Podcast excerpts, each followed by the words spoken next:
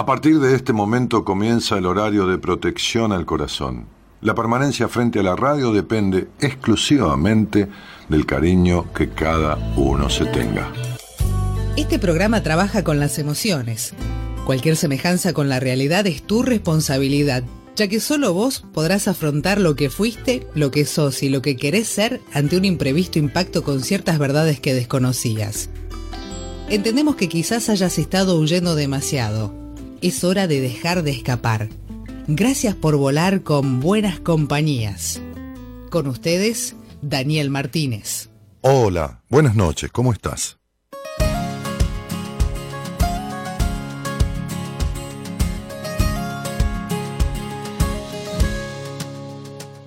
Yo no voy a avergonzarme de estas lágrimas, ni callar mi corazón ni rendirme en el perdón, porque sincero lo que soy. No bajaré mi bandera. Cada paso y cada huella tuya es única, de la cabeza a los pies. Cada uno es como es, por eso déjame vivir. Yo elegiré la manera pienso seguir al borde del sol. Aunque digan lo que digan, yo soy más fuerte si me dicen no. A todos se nos quiebra la voz, en todos hay un poco de Dios. Yo soy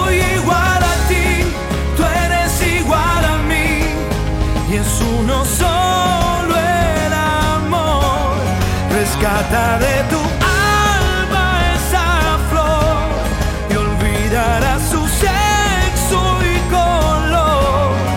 Yo soy igual a ti, tú eres igual a mí y es uno solo el amor. Siempre más de una visión de la película, otros modos de mirar muchas formas de escribir y nadie tiene la verdad. Las voces son infinitas. No voy a cambiar la historia de esta América. Suena fuerte mi canción. Yo defiendo la razón y no hay granada ni cañón que ahuyente a un pienso seguir al borde del sol. Aunque digan lo que digan, yo soy más fuerte si me dicen no. A todos se nos quiebra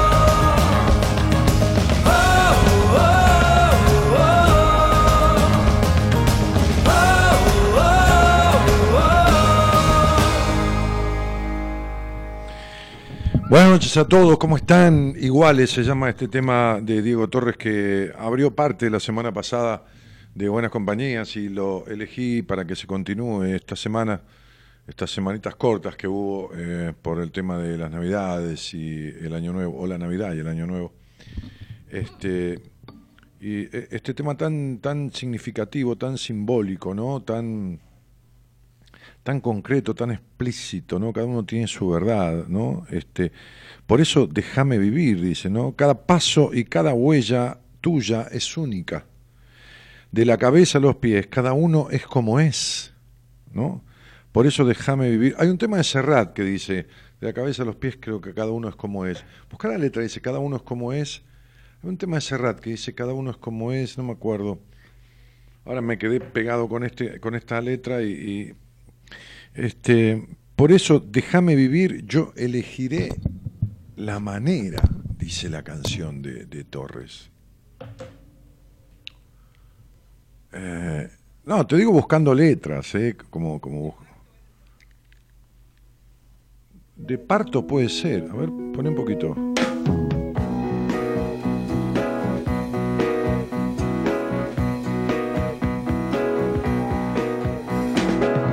Se le hinchan los pies, el cuarto mes le pesa en el vientre.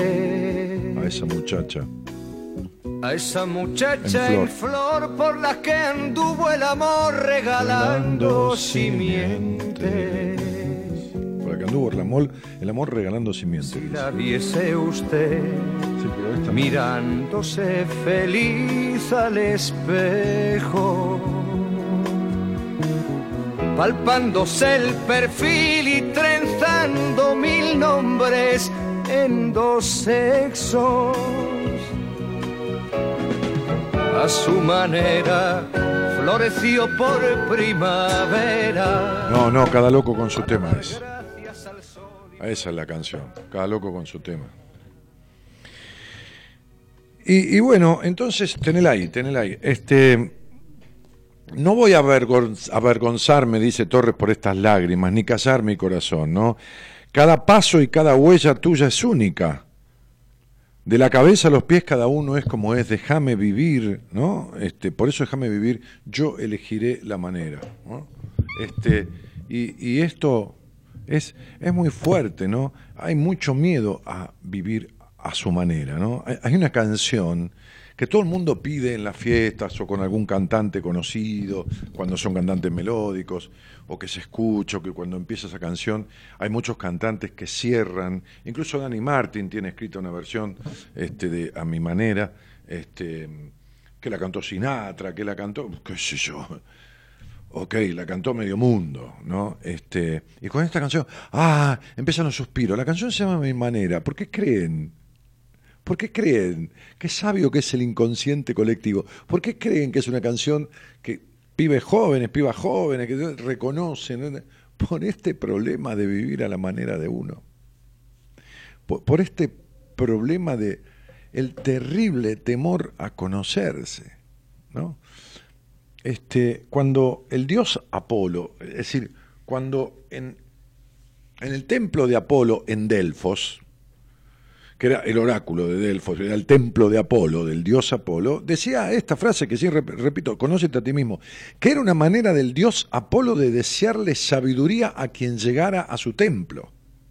¿no? Estamos hablando de mitología. Entonces, era una manera de Apolo de desearle sabiduría, un deseo, ¿qué desea uno? Sabiduría. ¿Quién es sabio? decía Aristóteles. Creo que era Aristóteles. Vamos a adjudicárselo a Aristóteles. La pregunta puede ser Sócrates.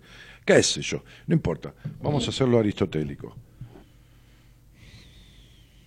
Sí, creo que era así. Bueno, no importa. Uno de esos filósofos dijo, ¿quién es sabio? Entonces eh, preguntaba, ¿no? Eh, preguntaba así en, esta cosa este, muy socrática, en estos diálogos este, mayéuticos, ¿no? Como alumbrando la verdad, ¿no? Esta madre de Sócrates que era partera, ¿no? Justamente este, este, paría verdades, ¿no? Verdades de cada uno, por eso este, más allá de la esposa que le tocó a Sócrates, que era bastante agreta, se llamaba Agripa, ¿no?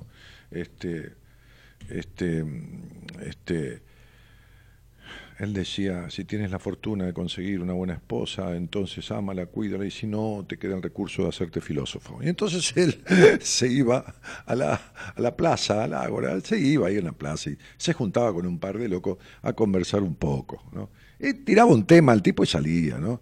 Entonces, bueno, no sé si fue Sócrates o Aristóteles que más o menos charloteaban este, en esas, en esas en, esas tardes griegas, este, este, y la pregunta era, ¿quién es sabio? Y entonces aquel que conoce las ciencias, aquel que, aquel que se eleva, aquel que... No, no, no contestó uno de ellos, que no recuerdo cuál era.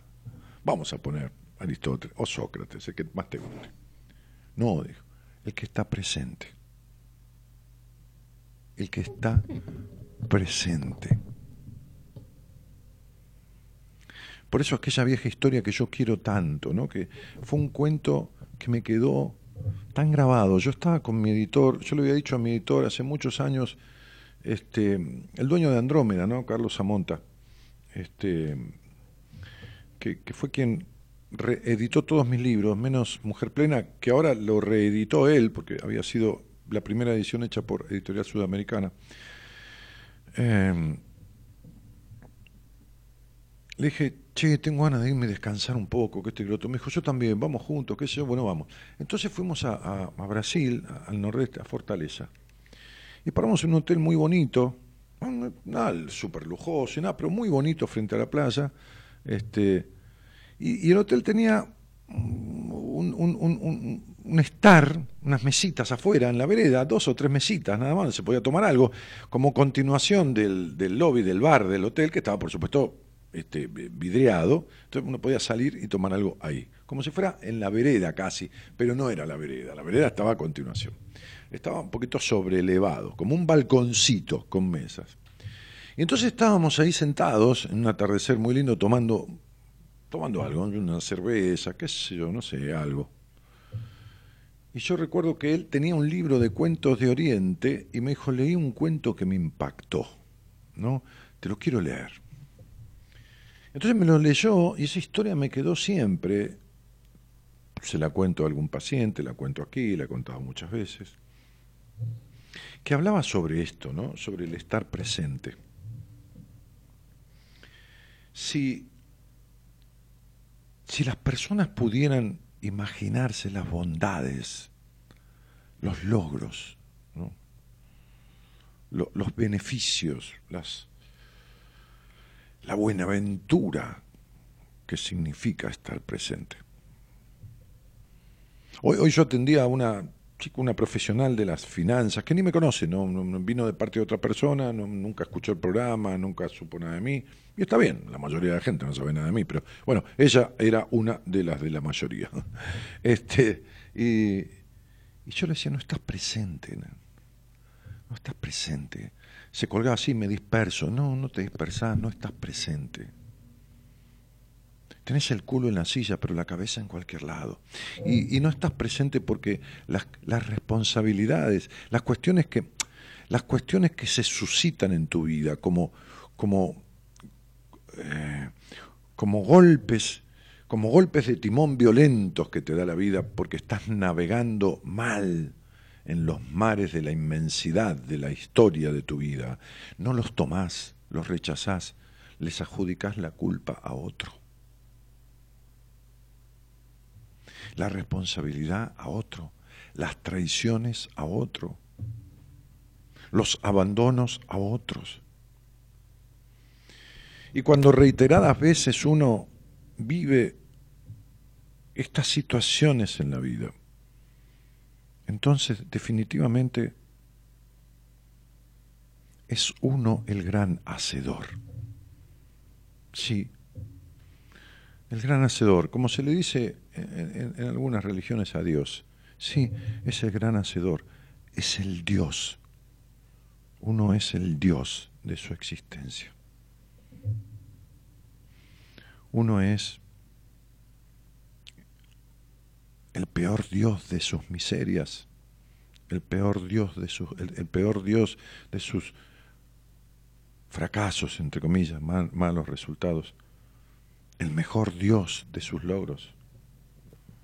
Uno es su gran hacedor. Y esta historia, tan cortita y tan reiterada que, que no importa. A los chicos, yo me acuerdo que cuando tenía un añito, un año y pico. Tenía un tío, mi tío Horacio, que vivía a la vuelta de la casa donde yo nací, una casa pequeña que mis padres alquilaban este, allá en mis pagos, en Ramos Mejía. Y mi tío Horacio, que, que estaba casado con, un, con una hermana de mi, de mi padre, perdón, este, la famosa tía ñata, ¿no? ¿Quién no tuvo una tía ñata? ¿No? la tía ñata, que sea. entonces, este, em, mis abuelos tenían un almacén. Tenían como un hospedaje para los gallegos inmigrantes y tenían un almacén de ramos generales donde la gente iba a comprar mercadería, donde también se sentaban a jugar a las cartas y tomar un vermú, los parroquianos, allá en Ramos Mejía, que no era el campo, pero más o menos en el año 1930, cuando yo ni había nacido, cuando mi padre nacía, en el 40, en el 40 y pico, qué sé yo.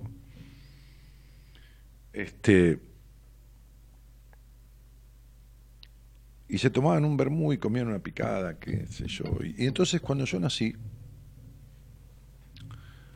eh, mi tío un tipo, era un tipo buenísimo. Mi tío atendía el almacén de mis abuelos, porque mi abuelo había fallecido, mi, abuelo había fallecido antes que yo naciera. No tengo claro cuánto antes, si fue ahí nomás o mi abuelo paterno. Mi abuela falleció cuando yo tenía 13 años. Y, y, y mi tío, mi tío Horacio, atendía el almacén. Le gustaba tomar como mi abuelo, porque se había hecho las costumbres de mi abuelo, que se tomaba este, un, algo mientras atendía, tomaba él su copita, esas copitas chiquitas de, ginebra, de esto, de lo otro. Y entonces, cuando cerraba el almacén, mi tío venía a cantarme. Venía a la casa de mis padres, daba la vuelta manzana, que era, era una, dos cuadras y monedas, media vuelta manzana era, y venía a cantarme. No, me acuerdo la canción que me cantaba, cantaba una canción de una flor. Hoy justamente yo hice un posteo, escribí algo que las chicas que manejan las redes sociales postearon con una, una foto mía arreglando plantas en uno de los balcones de mi departamento, el balcón de atrás que es muy grande, sembrando, poniendo unas vincas, eh, unas plantas en un cantero, unas flores y, posteaba, yo escribí algo para, ese posteo que está en Facebook y también en Instagram. Entonces mi tío me cantaba esa canción y me cantaba todas las noches la misma canción y yo me dormía. Y entonces parece que no me dormía si no me venía a cantar. Y entonces mi, madre lo llamaba o le decía, mire Horacio, este, Danielito o el nene, qué sé yo, le diría a mi vieja, no se duerme, qué sé yo, ¿no? Entonces, este, digo, a veces las cosas repetidas, como esas canciones, también hacen bien, no, no cansan. Esta historia, esta historia tiene que ver con, con el sendero de los monasterios en Oriente. Y cuenta esta historia que un discípulo empezó a recorrer ese sendero buscando un nuevo maestro porque su maestro había muerto. E iba de monasterio en monasterio, que cada tanto, así como si uno va, qué sé yo, transitando conventos en, Argentina, ¿no? Bueno, eh, digamos que son más, más eh, más difundidos eh, hacia el oriente y, por ahí en más cantidad, pero este, iba de monasterio en monasterio por el sendero de los monasterios buscando un maestro. Y entonces, gracias por esa musiquita que acompaña. Y entonces, este, dice la historia que el joven sentía como, como una desazón en esta búsqueda, porque no encontraba ningún maestro como el suyo. Él, no importa si esto sucedía o no, él sentía que su maestro hacía algún milagro, como que tenía una capacidad en algo, ¿no? Así como, así como en un monasterio zen, un arquero, maestro zen, le enseñaba a un discípulo a hacer centro en el blanco estando el salón de tiro del arco totalmente oscuras. Y el discípulo lo veía como un milagro y el maestro le decía, no, no es un milagro, el centro está dentro tuyo, no allá afuera. Hasta que no encuentres tu centro, no será tan fácil ubicarlo allá, decía el maestro. Se refería a otra cosa. Bueno, entonces este discípulo recorría los monasterios con cierta desazón ya, pensando que no iba a encontrar. Un día, una, una mañana, eh, él había pernoctado, había dormido en un establo este, de, una, de, una, casa que estaba en el camino. La gente este, en Oriente, allá en, la India, en esos lugares, en la China, milenaria, solía dar este, hospedaje a algún discípulo, a, algún, algún monje. Y entonces en la mañana este, se puso en pie y, siguió el sendero y un monje estaba barriendo el umbral, la puerta, la vereda, digamos, ¿no?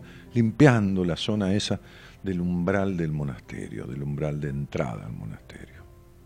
Porque le había tocado esa tarea este, de limpieza que van rotando entre los monjes. Y lo vio venir. Lo vio venir al joven y le dijo, ¿a dónde vas, caminante? Y el muchacho le dijo, voy sin rumbo fijo, buscando un maestro. Yo puedo ser tu maestro, le dijo el anciano. Sí, muchos como tú me han dicho lo mismo, pero nadie como mi maestro. ¿Por qué? ¿Qué pasó con tu maestro? Mi maestro murió. ¿Y qué, era lo, lo particular de él? Mi maestro hacía milagro. Así dijo ni siquiera en plural, hacía milagro. Entonces yo puedo ser tu maestro. ¿Por qué? le dijo el discípulo. ¿Vos sabés de eso? ¿Sabés de hacer milagro? Sí, claro, por supuesto. ¿Y cuál es tu milagro? le dijo el joven. El monje amorosamente respondió, yo, cuando como, como, y cuando duermo, duermo. El muchacho sonrió. Casi que se rió en la cara del viejo anciano. Y le dijo, yo también, yo también como y duermo. Y el anciano, con una apenas sonrisa amorosa, como quien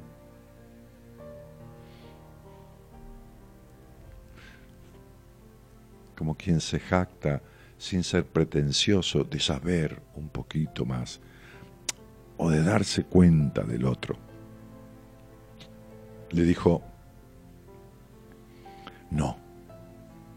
No porque cuando vos comes, ese sublime acto de ingerir alimentos, para alimentar tu cuerpo que es el templo de tu alma, para nutrir a este laboratorio perfecto, a este proceso químico perfecto que es el cuerpo humano, que va distribuyendo, desechando lo que nos sirve y nutriendo a cada parte, a tu, a tu, a tu cuerpo, a tu alma, a tu, a tu, a, tu cerebro, a cada parte, a tus pulmones, la sangre, los nutrientes, los alimentos, las, vitaminas, los minerales, las sales, todo esto le explicaba, ¿no? Vas a saber con qué palabras específicas ese acto tan sublime. Lo interrumpís con pensamientos, con esto, con estados, con lo otro, que, que, no, que no son facilitadores de ese proceso. No hay paz en tu comida. Y entonces, cuando vas a descansar, el haber alterado el acto de nutrirte también se mete en tus sueños, también obstruye esos momentos. Sin embargo, yo, le dijo el monje, cuando como, como, y cuando duermo, duermo. Ese es mi milagro. Y entonces, volviendo a lo que Sócrates decía, sabio es aquel que está presente, porque nadie puede saberlo todo, como dijo Pitágoras. Cuando se le decía sabios a los maestros, y Pitágoras decía, no, sabios pueden ser los dioses, porque nadie lo sabe todo, ningún humano puede saberlo todo. Entonces, la sabiduría bajada a la humanidad, ¿ah? a la humanidad de cada uno, tiene que ver con estar presente. Tiene que ver con esta canción cuando dice, por eso déjame vivir, yo elegiré la manera. Cuando vos elegís la manera, Por supuesto que vas a cometer errores, pero vas a estar presente. Es tu manera.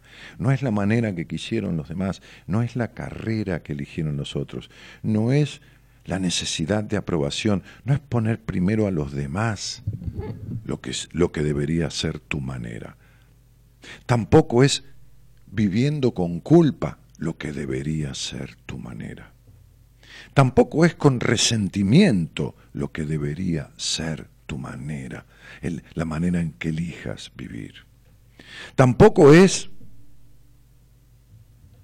en el infortunio de una relación, en el estar por estar, o simplemente estar para no estar solo, sumiéndote en la más profunda de las solitariedades y desolaciones, que es la soledad en compañía. Tampoco esa debería ser la manera en que eligieras vivir.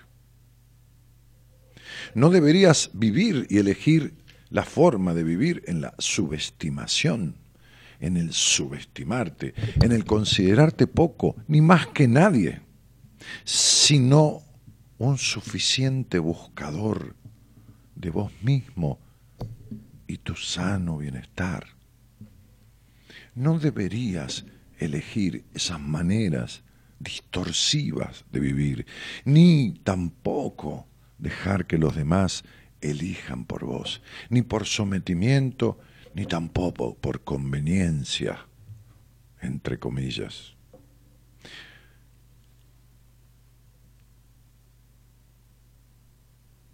Nada de eso debería ser la forma de vivir. Deberías encontrar sabiduría en la simpleza de estar lo más presente posible, porque la perfección no existe en cada acto de tu vida en tu trabajo, en una mesa de amigos, en una cama solo, sola, en una cama con alguien, en tu vocación, en tus juegos en la vida, en tus decires, en todo esto. Estar presente es la cuestión. Y para poder estar presente, lo primero que tiene que hacer uno en la vida es tomar conciencia. Tomar conciencia de quién no es y tomar conciencia de quién fue o vino llamado a ser en esta vida. Mucha gente me pregunta, me escribe en, en el Facebook o cuando me ve, qué sé yo,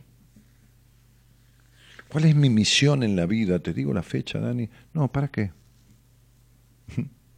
tu misión es ser vos. ¿Y qué sería ser yo? Ah, tu tarea es descubrirlo. Cuando yo daba charlas o talleres vivenciales a los cuales pienso volver este año, después de muchos años, ya seis años que no lo hago, en algún lugar del país, en alguna provincia, en alguna ciudad, este, y, termino eh, esos, esos talleres que, que estoy rediseñando y pienso hacerlo más largo, de más horas, quizás con un break de, de cinco, seis horas, este, para, para hacerlo no solo más extenso, que no es lo que importa, sino más intenso, más revelador, más... Entonces al final, este, mucha gente emocionada, pero, pero este, a veces esta pregunta, ¿no? En el inicio, cuando por ahí, este, ¿Cuál es mi misión en la vida? La misión de la vida de cada uno es evolucionar. La misión de la vida de cada uno es salirse del entuerto en el que quedó entrampado por los deseos ajenos, por los buenos tratos, malos tratos, destratos, por lo que fuera. Mi milagro, decía el maestro, es que cuando como, como y cuando duermo, duermo. De eso se trata esta historia. ¿Cuál historia? ¿La que conté? No, mm, la historia de la vida. Buenas noches a todos y gracias por estar. Te invitamos a viajar con nosotros con un destino en común. Descubrir lo que te está haciendo mal. De 0 a 2. Buenas compañías. Con Daniel Martínez.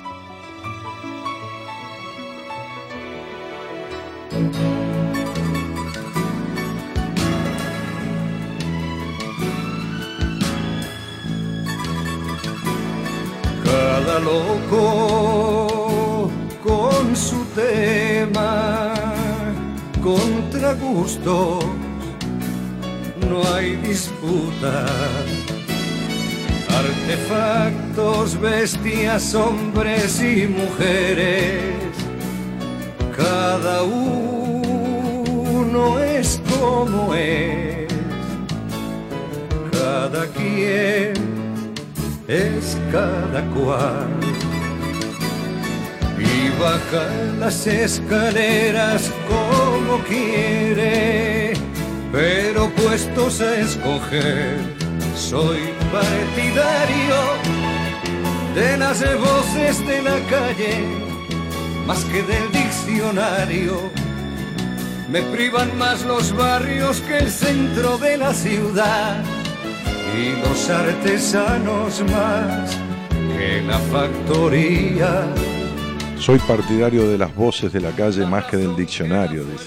Instinto que la urbanidad y un siux más que el séptimo de caballería. Prefiero los caminos a las fronteras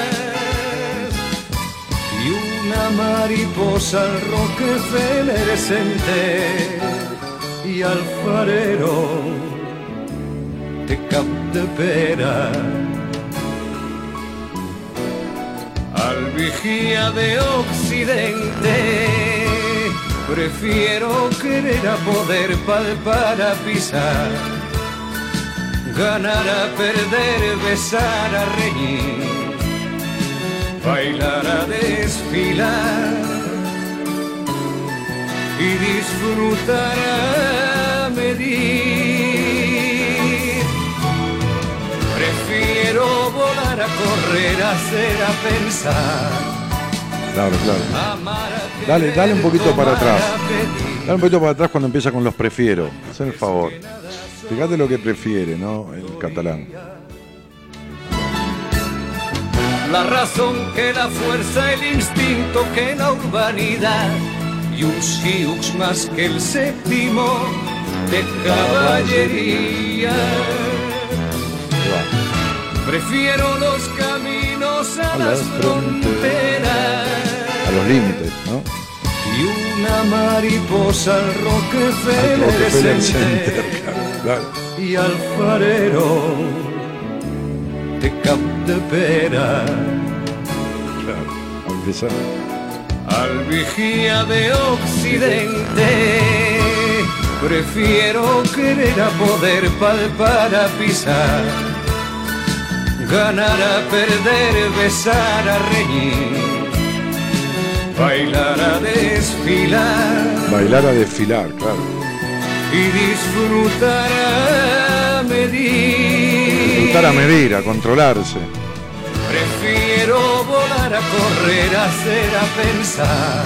Hacer a pensar. Amar a querer, tomar a pedir. Antes que nada soy partidario de vivir. Antes que nada soy partidario de vivir. En este cada loco con su tema del Nano Serrat.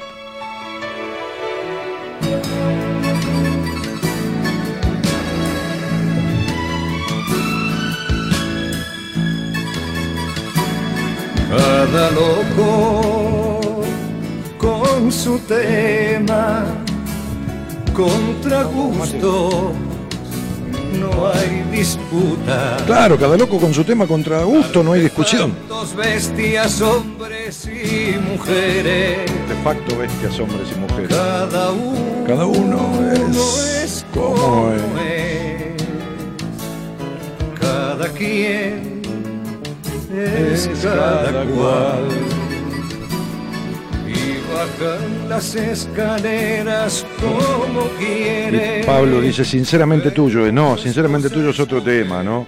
Dani Capo, buenas noches, dice Luis, y Diana Eder, Diana Eder dice hola Dani, este, y mucha gente se sumó acá, eh, y Verónica Martinoya dice hola, bueno, hola Vero, Dani, buenas noches, a mi manera, My Way, autor Polanca, sí, sí, ya sé, pero no es de Polanca. Eh, Ya, sé, pero no pasamos mi manera. Por ahí está antes el, posteo. No es de Polanca. No, no, me parece que es de, un desconocido, ¿no? Ahí está.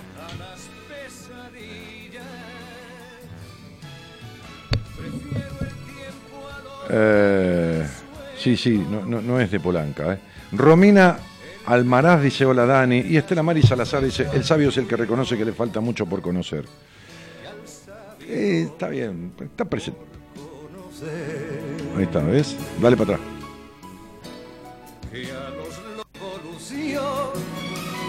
a las pesadillas. Prefiero el tiempo al oro, la vida al sueño. El tiempo al oro, claro. La vida al sueño.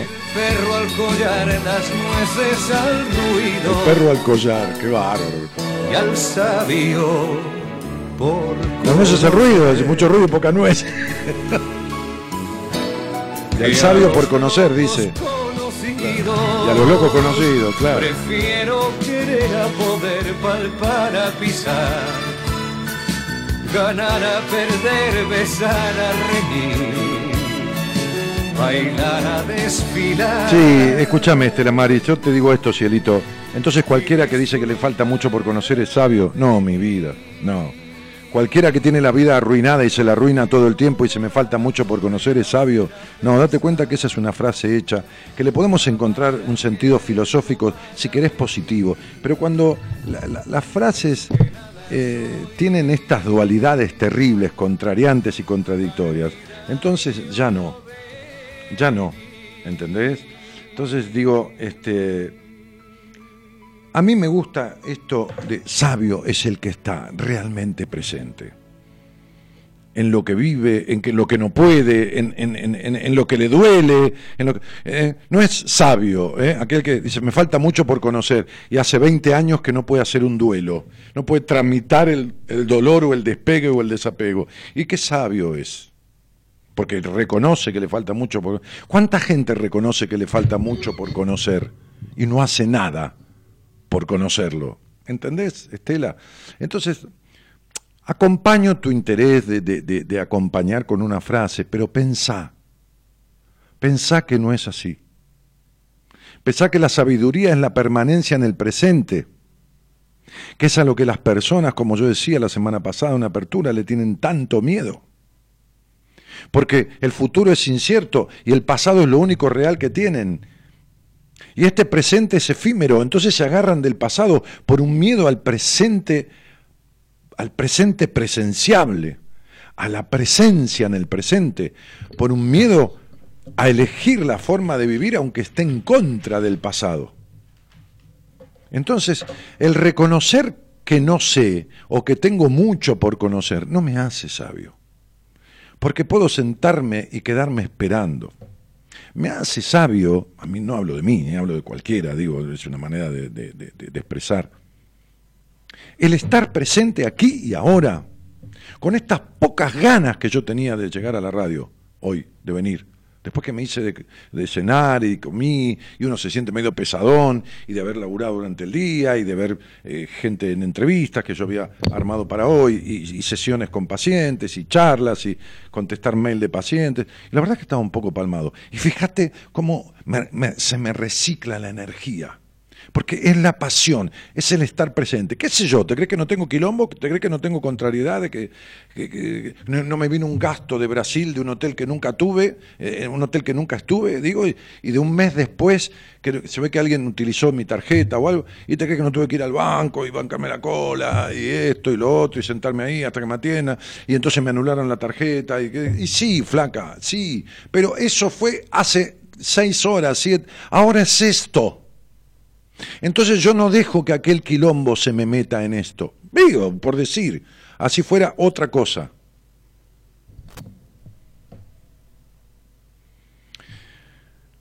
Y cuando mi madre estaba muriendo, y yo, que era el único sostén en todo sentido,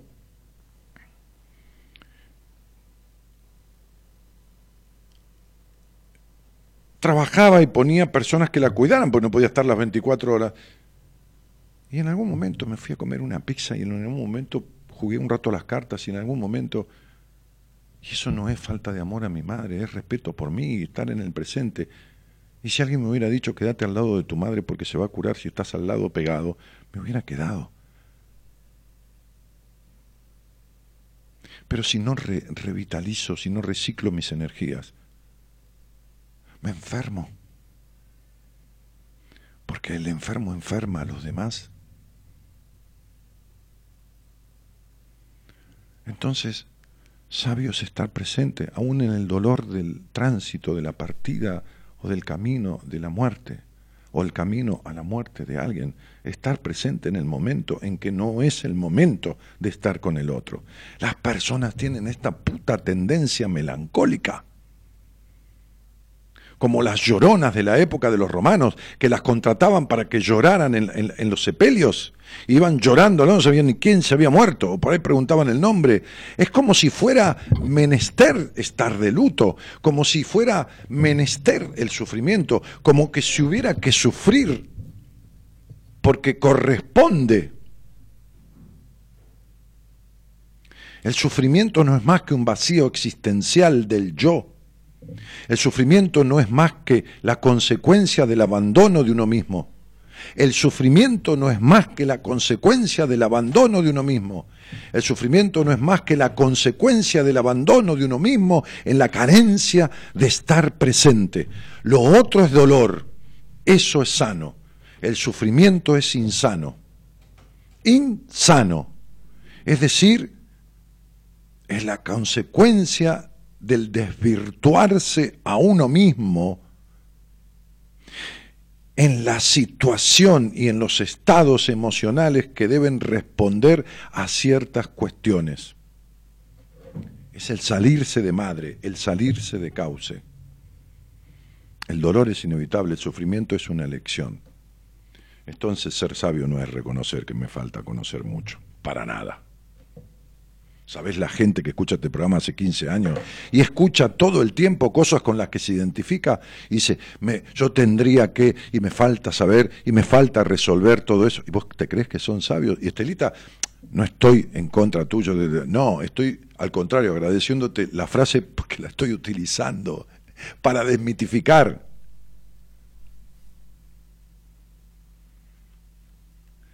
Para que se den un palo en la cabeza simbólico aquellos que creen que por reconocer que les falta conocer mucho ya son salvos, digo, como diría la religión cristiana, ¿no? Ya está, ya, ya está. No, para nada, ni un poco, cero. Eso es tibieza, eso es falta de pasión. Hoy, hoy tenía una entrevista yo con, una, con esta mujer este, de unos 40 años y, que, me logró persuadirla de que es una negadora para que se convenza. Y le dije, y, mirá, tengo gente en espera para atender, yo no estoy ni, pretendiendo que seas paciente mía ni nada.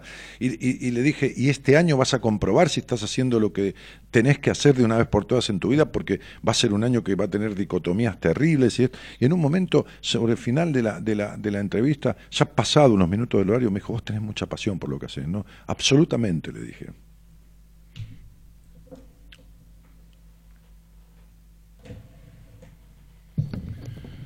Daniela Pisani dice, tengo muchas ganas de hacer el seminario, ya que después del último que se... Uy, tengo que decir esto, me olvido siempre. El 22, 23 y 24 de marzo, 22, 23 y 24 de marzo... ¿24 de marzo es feriado? No, ¿no?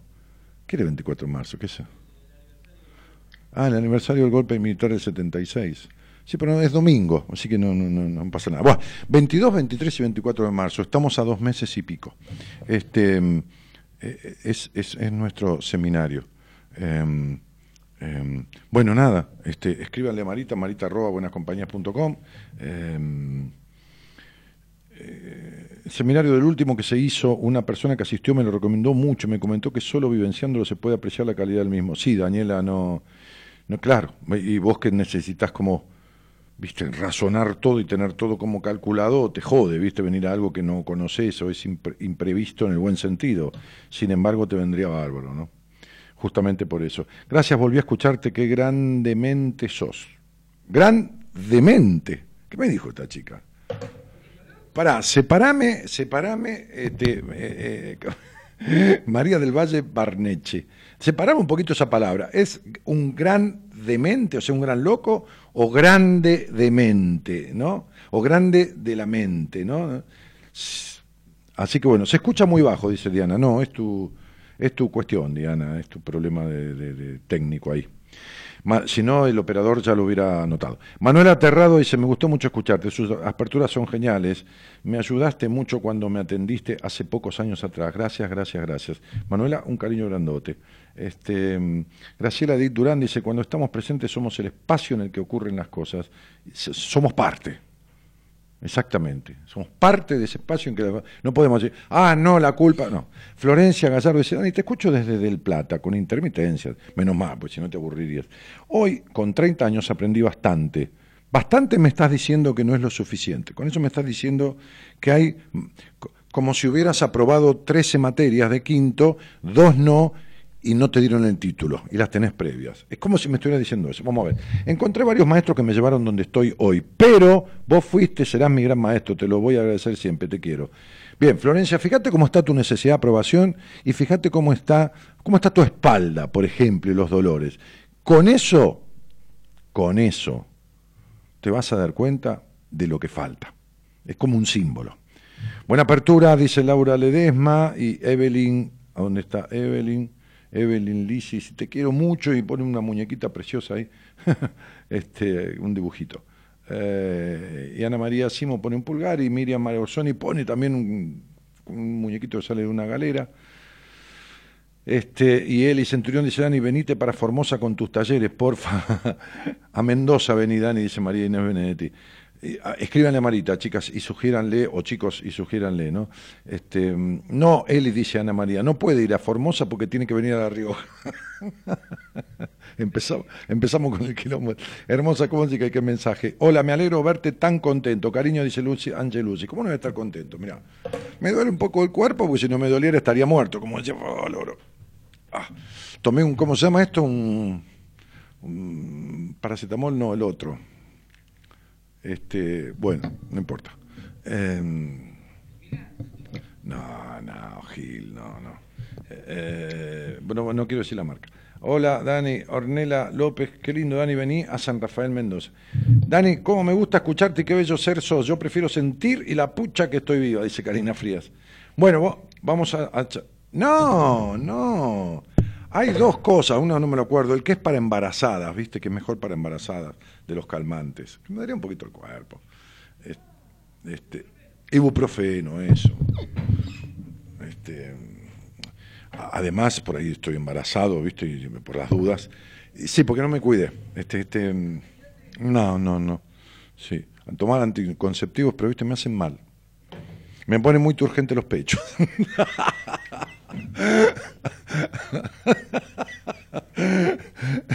Entonces nada, me dan dolor de tanto urgente que se me Entonces, bueno, mucha hormona. Entonces estoy descansando. Viene el descanso. Me tengo que eh, afeitarme, no. Sí, no, no, no sé, no, tuve ganas de afeitarme. No sé si me voy a afeitar. Por, ahí me dejo crecer un poco y me, emparejo, pero no sé. Hmm. Bueno, ¿hay, ¿hay, alguien ahí o no? ¿Tengo que hablar con alguien?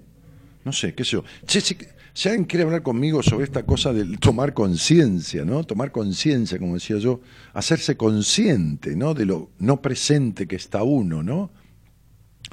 Este, a, través de, diferentes cosas que lo vamos a deducir rápidamente. Entonces, este, escribe al, al, celular y me dice, llamame, ¿no? Este, 11 40 56 70 03, 11 40 56 70 03, mandas un WhatsApp, llámame. Si querés verme personalmente, o sea, eh, eh, presencial, en persona o a distancia, a través de, videoconferencia o modo telefónico, fuera del horario del programa, entonces le escribís a Marita, ya es otra historia. Marita arroba buenascompañías.com o le mandás un mensajito al WhatsApp que es 11 25 83 7555 11 25 83 7555 o dejás un mensaje por ahí en el Facebook, en cualquier lugar, en mi Instagram que es arroba danielmartinez.ok arroba danielmartinez.ok. Venite a mi Instagram. Ya estoy redactando cosas de numerología que creo que termino mañana para empezar a contarles, más allá de lo que tenía mi libro, el día de nacimiento. Vamos a empezar por el día de nacimiento de cada uno. ¿Eh? Vamos a poder reenviarles a gente conocida, el tipo nació el 1, nació el 2, nació el 3, nació el día 4. ¿eh? Vamos a poner ¿eh? de a tres o cuatro días juntos y vamos a ir contándoles. Así que en el Instagram vamos a hacer eso. Este, danielmartinez.ok. ¿eh? Ese es mi Instagram. Instagram, perdón. Entonces, si querés, charlamos, qué sé si no, no importa, pasamos música y listo, qué sé yo, si te da miedo, no, no hablemos nada. Este.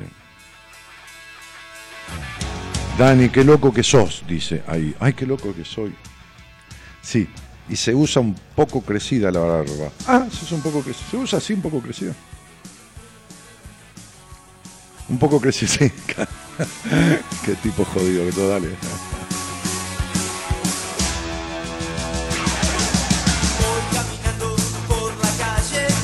Hola Dani, hoy fui al psicólogo y estoy más libre. Dayana, saludo. ¿Cómo más libre? Ah, porque empezaste. Sentís como que... Bien, eso es. Hoy empezaste. Importante.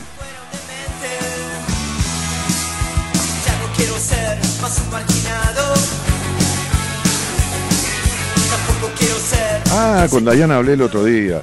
Ah, y hablaste justo de las elecciones. Bueno, ahí te voy a hacer un jueguito. ¿eh? Empezá a aprender en las elecciones a votar por vos. ¿eh? ¿Se entiende, no? Dale.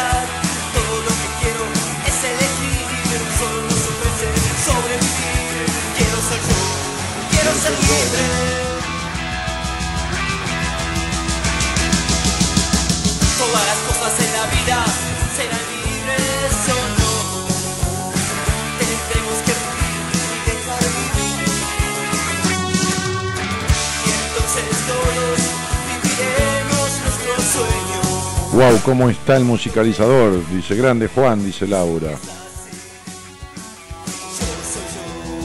¿Quién son? ¿Los violadores? Yo también elegí cada grupo, como, están las cosas. Ah, y el otro día me acordaba porque leí una historia, una noticia de China, viste, que un tipo violó y mató a algunas mujeres. Eh, y lo agarraron, lo encontraron y lo justiciaron, le pegaron un tiro. Chao, hasta luego, que te vaya bien. Y se acabó, viste. Le cobraban la balita a la familia, viste, como yo decía, ¿qué hacen? Ah, le pegaron un tiro, lo fusilaron. Chao, listo. Solucionado. Muerto el perro, ¿eh? Muerto el violador, se acabó la violación. Chao, dale. C. Goss dice, ¿me decís algo 29 del 3 del 85? Sí, que salgas al aire y que hablemos. ¿Entendés? No, no, no, no hago eso. Esto no es una, ¿cómo te puedo decir? Campeón o campeona, una cosa de, un oráculo adivinatorio. No, no, sí, sí. Vení, vení al aire. ¿eh? Pues si algo, si algún problema tuviste en tu vida, es tu interruptus. Y no el coitus interruptus, que es un método este, este, más antiguo que casi que el ser humano. No, no, el interruptus de tu vida, la, la, intolerancia, ¿eh? el no dejarte ser. ¿Está? Este es todo un tema en tu vida. Entonces, vamos, vení al aire, que sea para vos una prueba de la audacia que necesitas. ¿eh? No hay que ser ninguna audaz para hablar conmigo, porque vamos a hablar de lo que se te dé la gana, pero este, entonces sí, te digo tu fecha de nacimiento si venís al aire, dale. Eh, esa sería, dale. Maileta RH dice un beso desde México. Saludos, saludos, Maileta.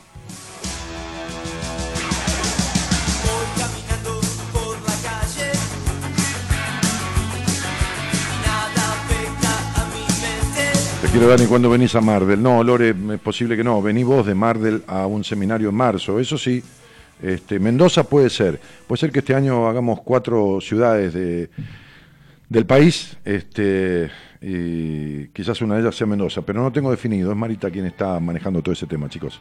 Analía Guadalupe Chicone Ponce dice: envió un mensaje de WhatsApp al número que aparece en pantalla. Comentales que querés hablar con Dani. Ah, está dando indicaciones. Bien, Analía, ¿eh? Bien, Analía. Bueno,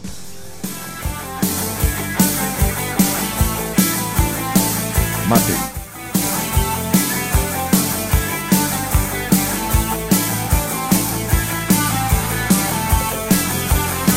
Estamos haciendo buenas compañías por Teleradio.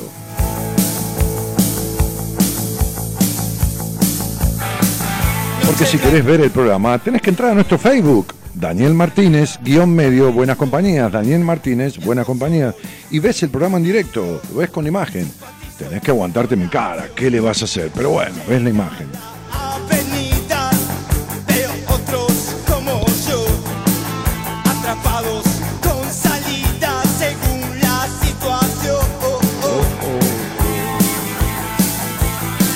Bueno, me llaman si quieren, soy Cecilia Gómez.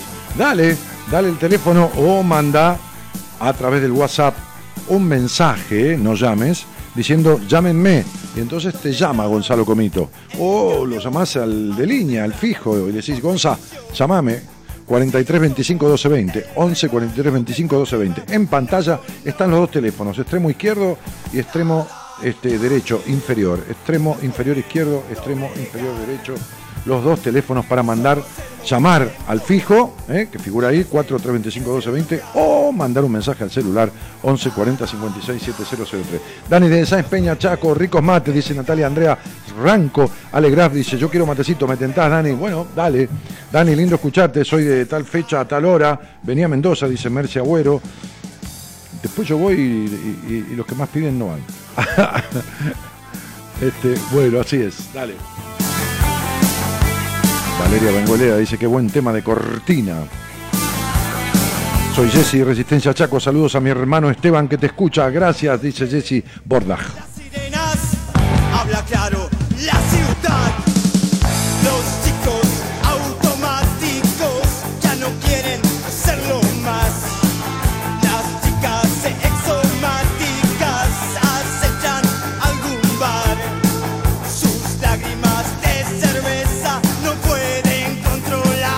Lágrimas de cerveza, qué linda, qué linda, linda frase.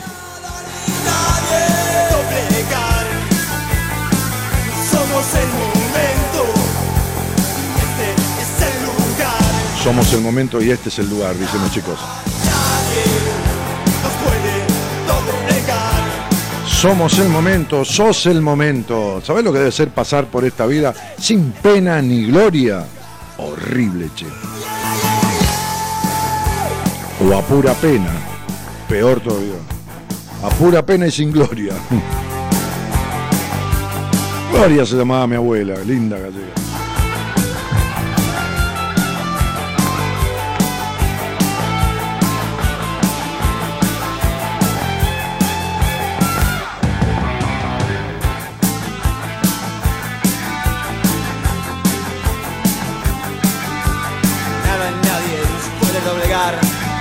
El futuro es hora de actuar.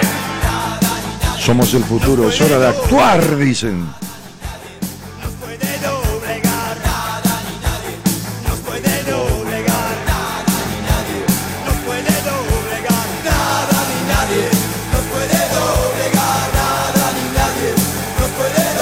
Ornella López dice, ¿quién es el que canta este tema? ¿Cómo se llama? Claro. Eh, son los chicos de antes, eh, que del otro tema, los violadores.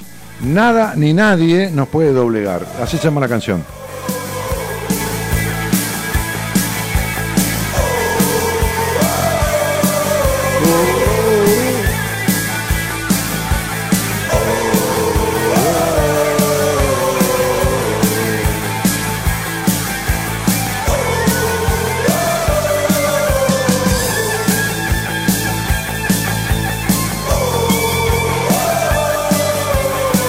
Gracias por volver a darme esperanza, gracias a mi sobrina logré escucharte, María Laura Agüera. Bueno, bienvenida.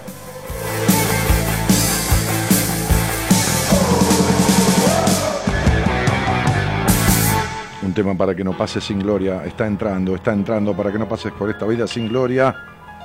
Mira cómo canta ella.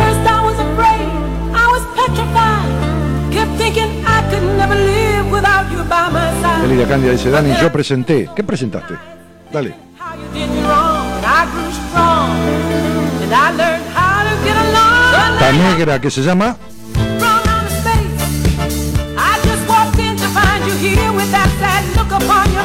Gloria Gaynor con este tema que se llama. Sobreviviré y de acá hizo la versión, la mejor versión, la, señora de los cinco latinos. Estela Raval, se llamaba Resistiré. Pegalo, pegalo si querés. Dani, te recomiendo, si es que no conocías un tema que se llama Hasta aquí nos ayudó Dios de las pastillas del abuelo. Dale, lo buscaremos. Lo pasamos, lo pasamos, sí, lo pasamos aquí.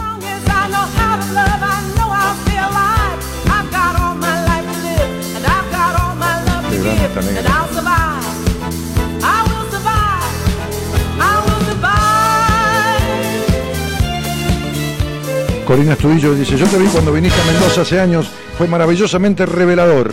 Ya iré de vuelta. Estelita Raval, una querida, ¿eh?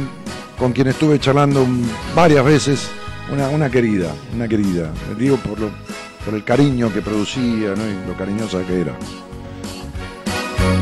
Está de gira cantando en otro lado, Estela. pierda todas las partidas, Cuando pierda todas las partidas. cuando duerma con la soledad, cuando se me cierren las salidas y la noche no me deje en paz, cuando sienta miedo del silencio, cuando cueste mantenerse en pie cuando se revelen los recuerdos y me pongan contra la pared. Frente a todo, me volveré de hierro para endurecer la piel y aunque los vientos de la vida soplen fuerte, soy como el junco que se dobla, pero siempre sigue en pie. Resistiré para seguir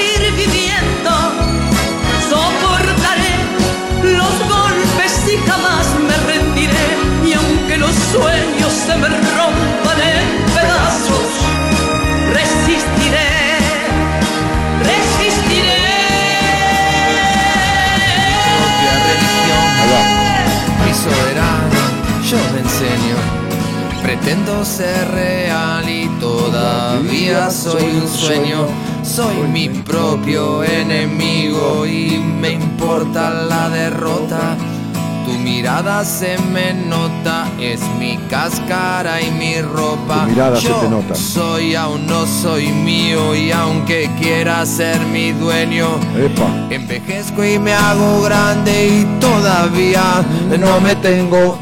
Soy mi dolor, soy mi condena, soy el veneno de mis venas, soy mi remedio, soy mi cura, la enfermedad es mi cordura. Tengo duras las pupilas, tengo corta la mirada. Y si en el fondo hay algo bueno, lo imagino, no lo veo. Tengo celos, tengo envidia, tengo bronca y me lastimo. No piensen que soy humilde, yo solo me subestimo. Y aunque me parezca a todos y me confunda con la gente, soy como nadie, soy diferente, soy mi maestro. Mi referente soy. Lo que siento, Soy. ¿Qué me pasa? Es, ese es mi templo, esa es mi casa, soy como nadie, soy diferente, yo soy mi Dios, mi referente.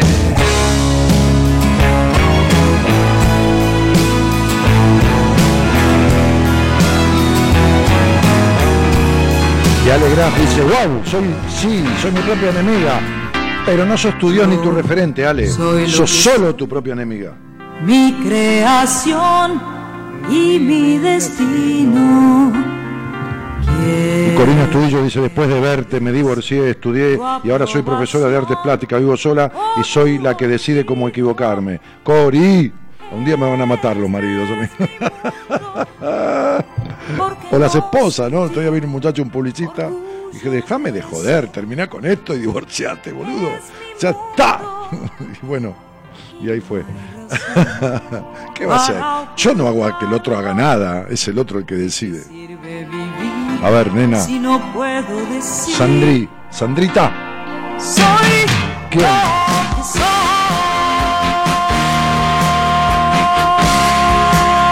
vamos con este y nos vamos a una charla, vamos con este tema.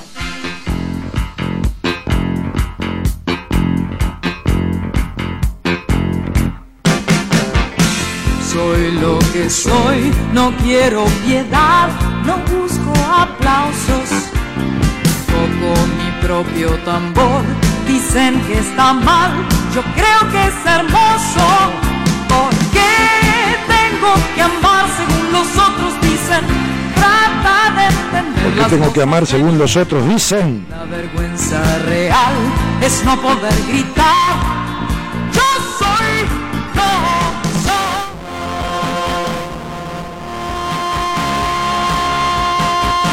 Esto es Buenas Compañías desde hace 25 años por diferentes radios del país. Mi nombre es Daniel Jorge Martínez.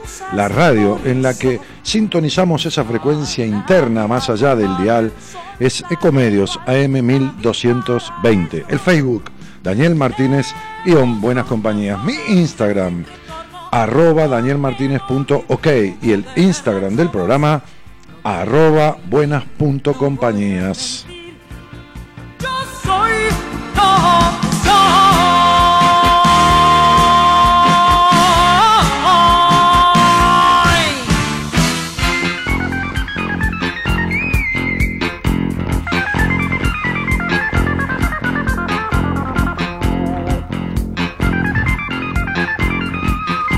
Te quiero mucho, dice Emma Escobar. Nadie te va a matar, nosotras te defendemos, Dani. Qué Y Maru. Monte dice, qué gran compañía, me encanta cuando estás. Bueno, gracias. Lo mismo digo.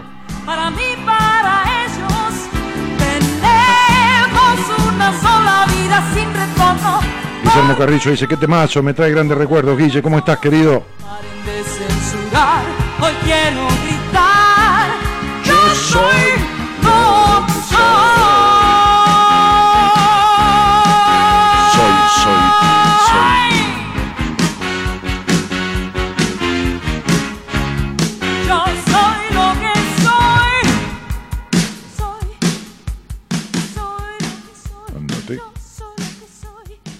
mano del señor Juan Imperial, la operación técnica, y con el aporte en la producción del señor Gonzalo Comito.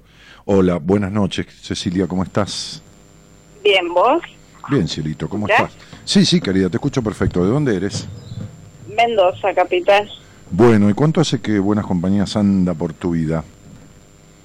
Mira, hace más de 10 años te escuché, después me casé, después dejé de escucharte porque me fui mamá y bueno, obviamente que no te pude escuchar en las noches, Está bien, está perfecto. No, no. Eh, Se trataba de- ahora desde cuándo. No, no, no cuántas veces, sino desde cuándo, ¿viste? Para tener más o menos una... Hay gente que, que habla por teléfono y, y el primer día que llega al programa, entonces uno, qué sé yo, sabe más o menos como si lo conocen a uno, la forma de hablar y todo lo demás. Che, ¿y estás viviendo con este chico o ya no? Sí, sí. Es más, me está escuchando, creo. Ay, ¿cómo se llama el animal? Héctor. Ay, le mandamos un cariño a Héctor. Este, qué buen, qué buen marido que lo deja hablar conmigo. Ceci, este, dije animal con cariño, ¿eh? porque viste, el tipo somos así, Sí, me- sí. me- medio animales. Este, em, y, ¿Y qué haces de tu vida, además de ser esposa, ama de casa, madre, que ya es mucha tarea? Eh, por el momento me dedico a mis hijas y a mi casa, nada más. Bueno, de acuerdo. ¿Y cuánto hace de eso? ¿Muchos años?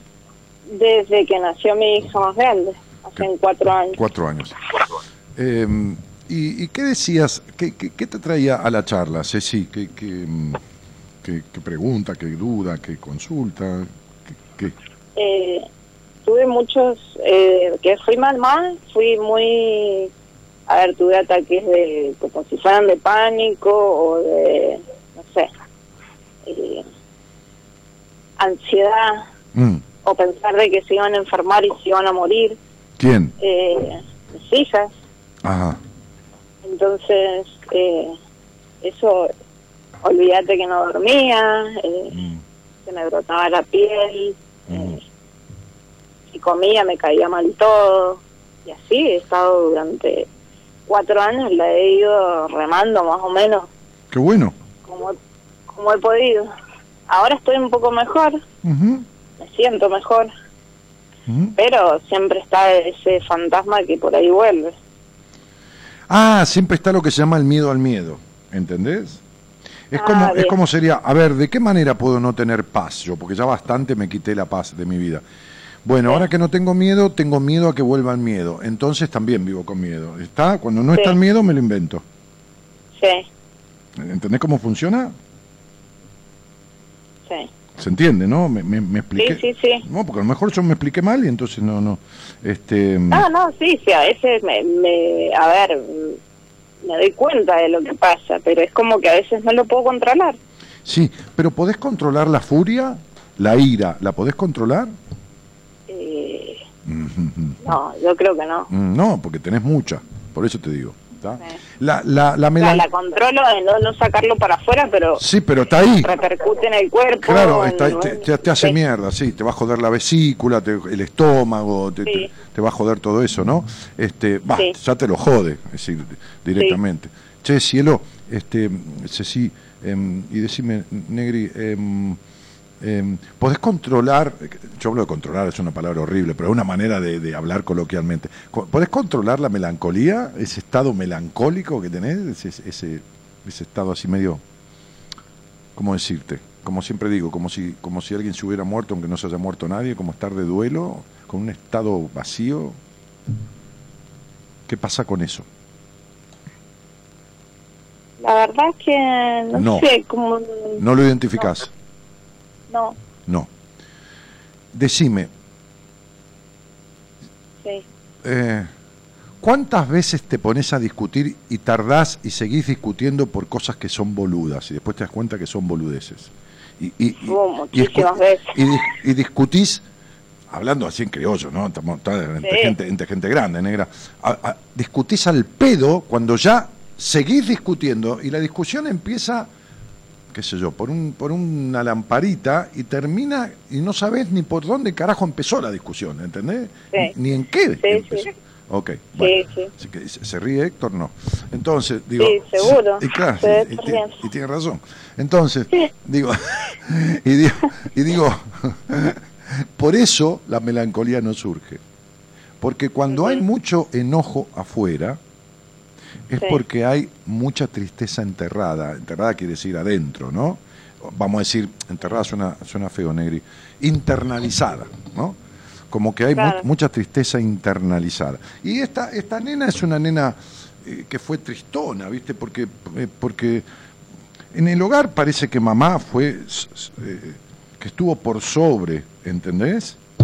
Este, sí, este, eh, y, y- y- y- yo te decía en el Facebook, porque eras vos creo que me pusiste la fecha, Sí, de, de- de este, de este mecanismo de impe- impedidor en el que esta nena se crió. No sé por qué ese hogar fue tan impedidor, tan intolerante.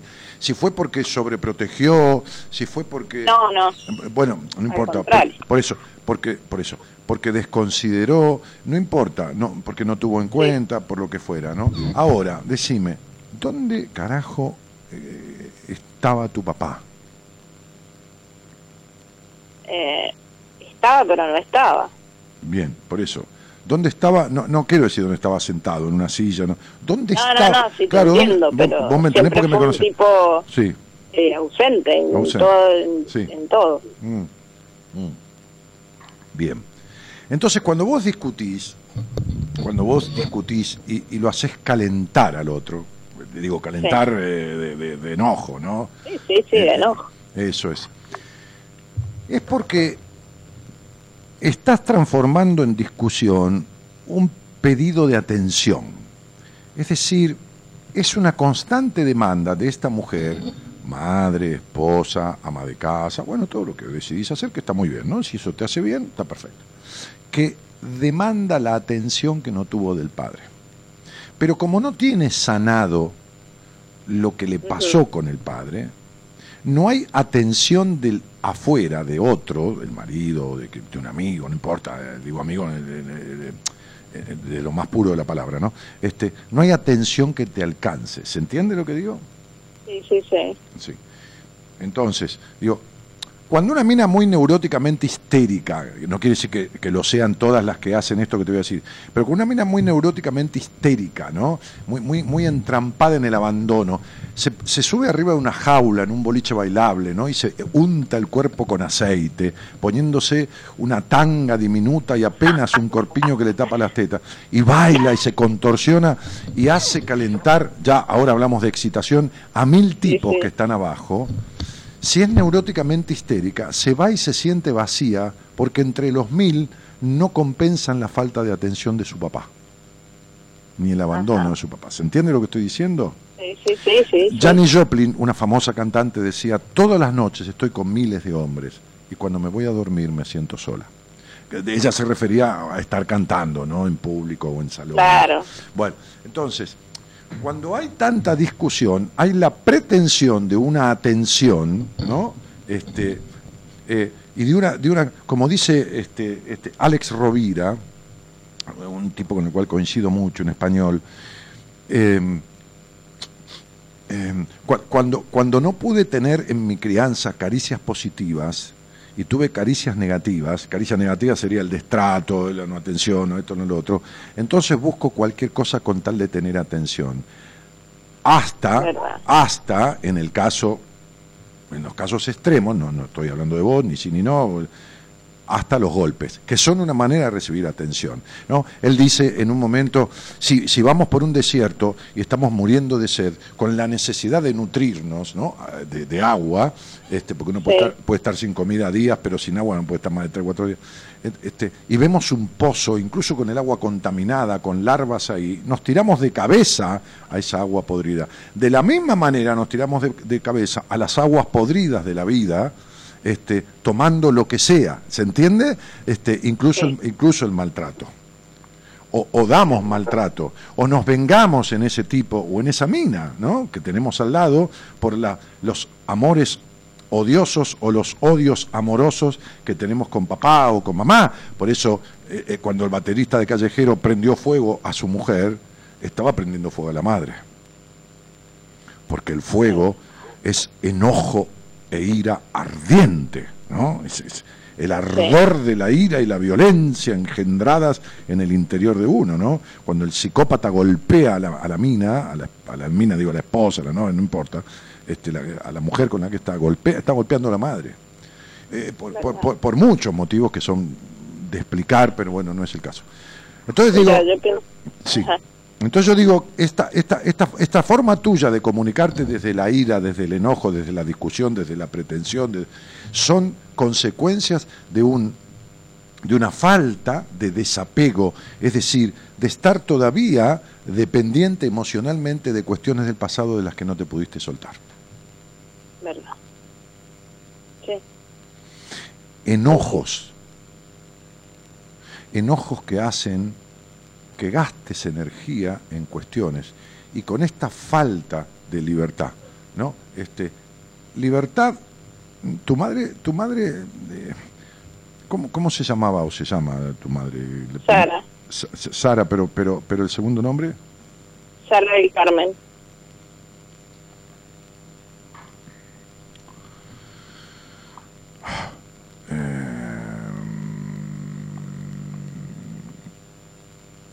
Bueno, una tipa insatisfecha, Sí, estru- estructurada, cerrada, obtusa, melancólica, eh, prejuiciosa en el sexo. eh, eh, ¿Para qué más? Ya está, ¿no? Sí, Que, que clarísimo como era. Sí, sí. este, como es. Bueno, eh, tu madre también dejó algunas secuelas en vos, que justamente, Sí. que justamente, eh, amén de las positivas, saludar, bañarte, lavarte los dientes, qué sé yo, no sé, levantar la mesa, tonterías, digo, que, que los padres le hacen hacer a los chicos, ¿no? Sean varón o mujer, no importa. Este, hay otras que son bastante chotas, diría, cosas chotas, Sí, eh, que, que cercenan tus libertades. ¿Estamos de acuerdo? sí.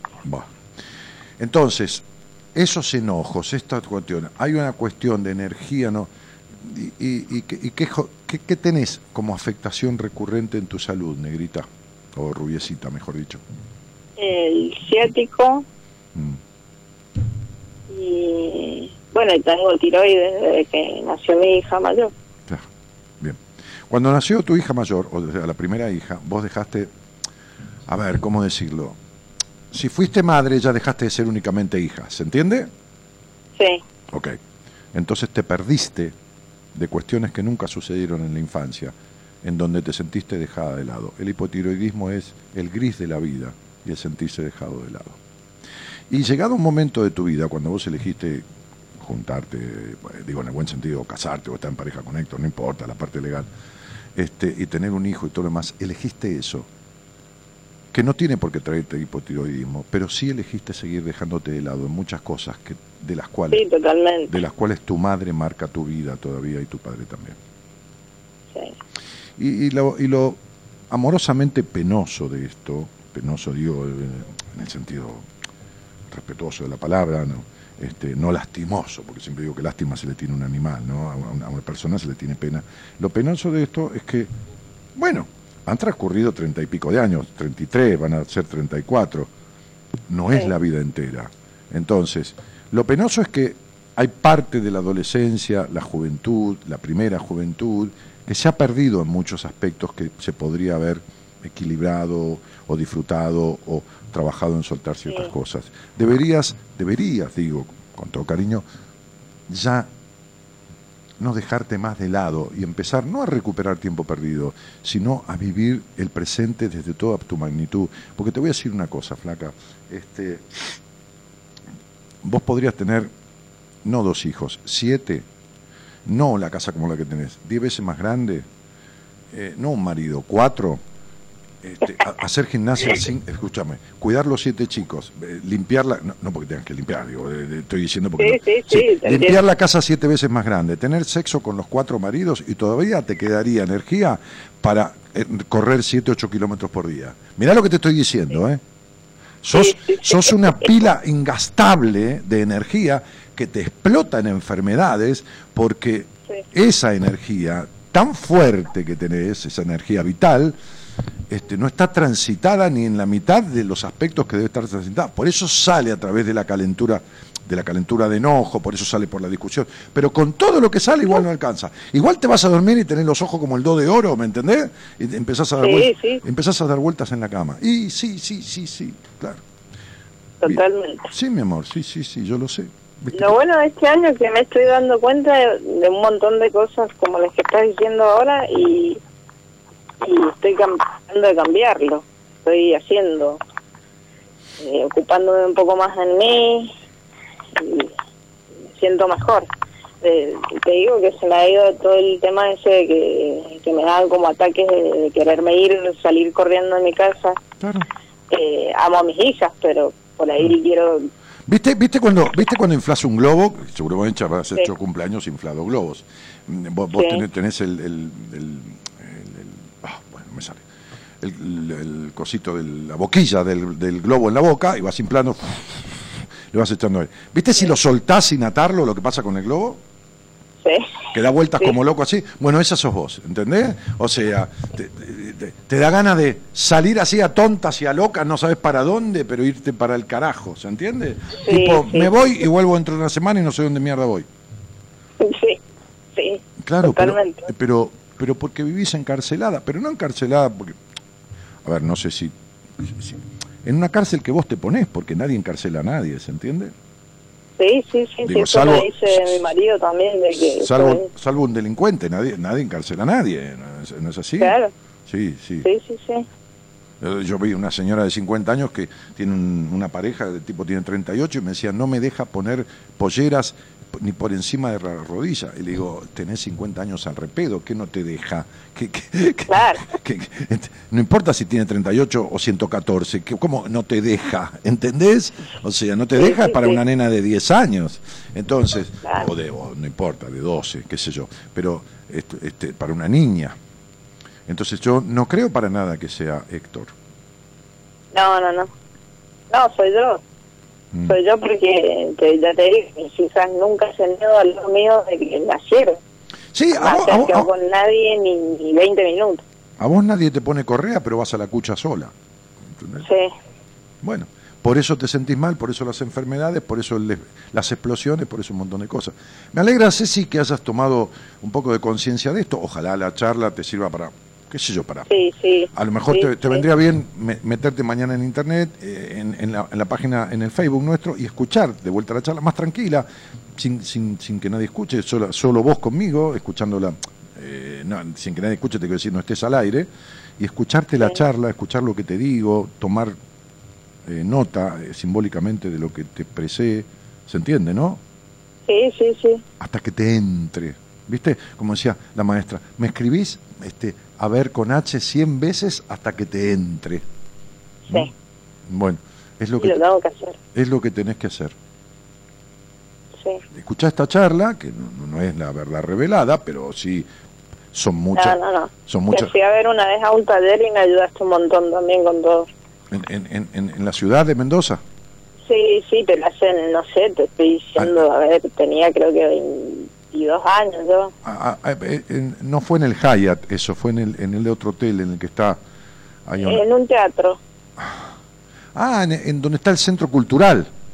Sí, sí, sí, ahí. ah, que la cantidad de gente que hubo ahí fue impresionante. Sí. ¿Qué sé yo? Como 400 personas, faltaban sillas, era un despelote de gente, ¿no? Sí, sí. Sí, sí, sí. Sí, no sé cómo se llama ese centro cultural, no, no me acuerdo. Este, que tiene diferentes salones de diferentes tamaños. Sí, sí. Mm. La nave cultural, o creo que en el Bustelo estuviste. En el Bustelo, ahí estuve, Bustelo. Y Ahí. ahí te fui a ver. en el Bustelo. Sí, sí, muy lindo taller hicimos. Quizás vuelva a Mendoza este, este año Uy, estaría buenísimo. con, un- con un con un con un trabajo de un taller diferente, más in- parte de ese, pero mucho más extenso y mucho más intenso.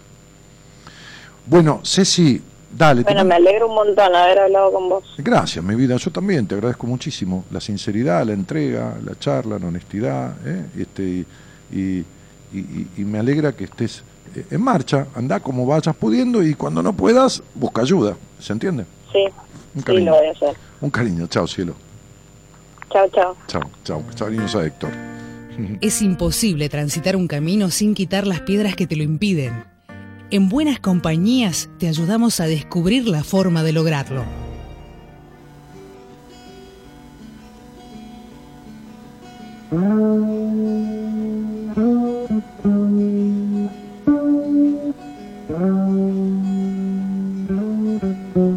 Víctor Heredia.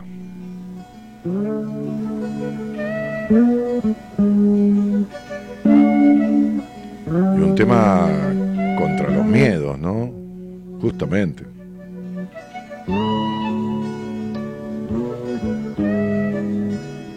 Estos miedos que nos inventamos, ¿no? Porque esta canción de Víctor tiene la base en una historia Hubo hombres que se hicieron a la vida muy conocida. como quien en un chinchorro se hace al mar.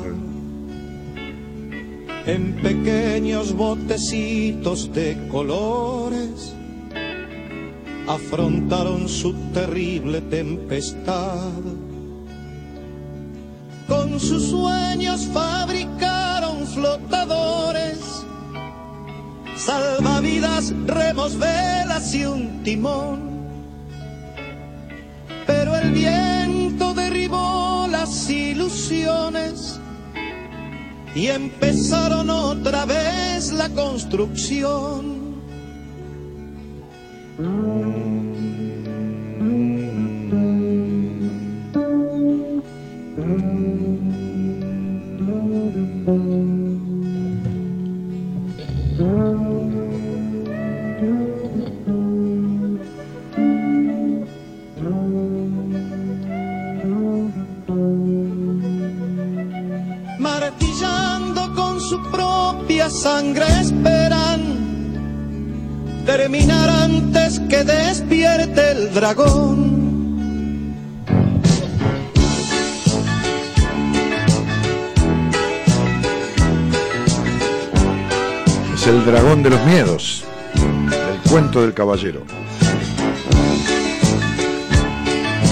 La historia del caballero de la armadura oxidada. Se ve que Víctor anduvo por ese cuento. Si queremos ayudar a construir la paz, un ladrillo hay que llevar, una flor, un corazón, una porción de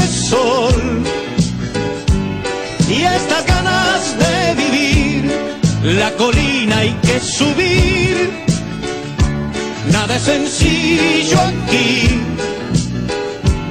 Y ante todo está el dragón, con su fuego intentará parar la construcción. Pero habrá una solución, una flor, un corazón, Matías Guerrero dice buenas noches. Valeria Santiago dice, Cielito, hace mucho que no hablamos, que tengas un excelente año, ¿vale? Corazón, Genio Daniel, no tenés idea cuánto me ayudaste hace 12 años atrás. Gracias, gracias, gracias. Gracias, Nancy Escalada.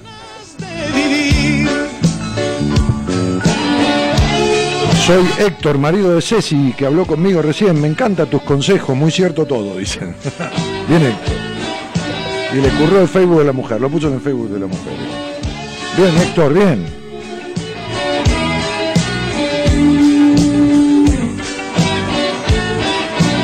Empujá a esa mujer a ser libre, Héctor, empujala.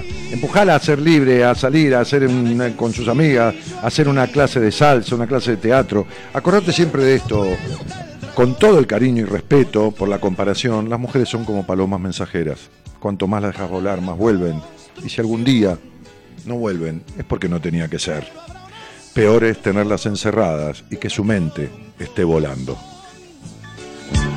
Una porción de sol y estas ganas de vivir, una flor, un corazón, una porción de sol. Julia Díaz dice, linda charla con Ceci, a mí me pasa lo mismo que Ceci, esas ganas de irme a la mierda cuando discuto. Pero Julia, a vos hay que operarte el cerebro y ponerte un papelito con la nueva idea para que hagas un cambio. Porque vos sos más como la madre de Cecilia que como Cecilia. Vos naciste con la curiosidad prendida en el alma y no salís del franco de la estructura, del, frasco de la estructura y la prohibición, flaca. Ay, amo ese tema de Heredia, Dani, gracias por tan maravilloso y mágico seminario. Voy a llorar, dice Evelyn, qué linda. Bueno, chicos, el 22, el 23 y el 24, eso que dice Evelyn y que decía otra persona ahí, es un maravilloso, es inexplicable.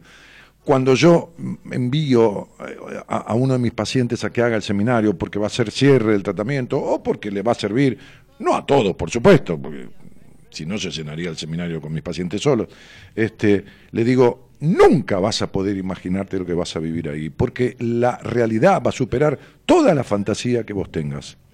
Y cuando termina el seminario, así sucede. Jamás imaginé que iba a vivir esto.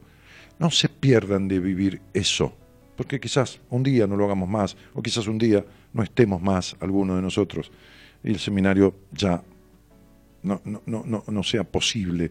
Y, y entonces, este, no te conformes con esto de que si no tiene que ser, no es. Hacé lo necesario. Si no tiene que ser, no será, pero hacé lo que hace falta, porque las cosas nunca vienen, ¿eh? no se dan, hay que hacer que se den.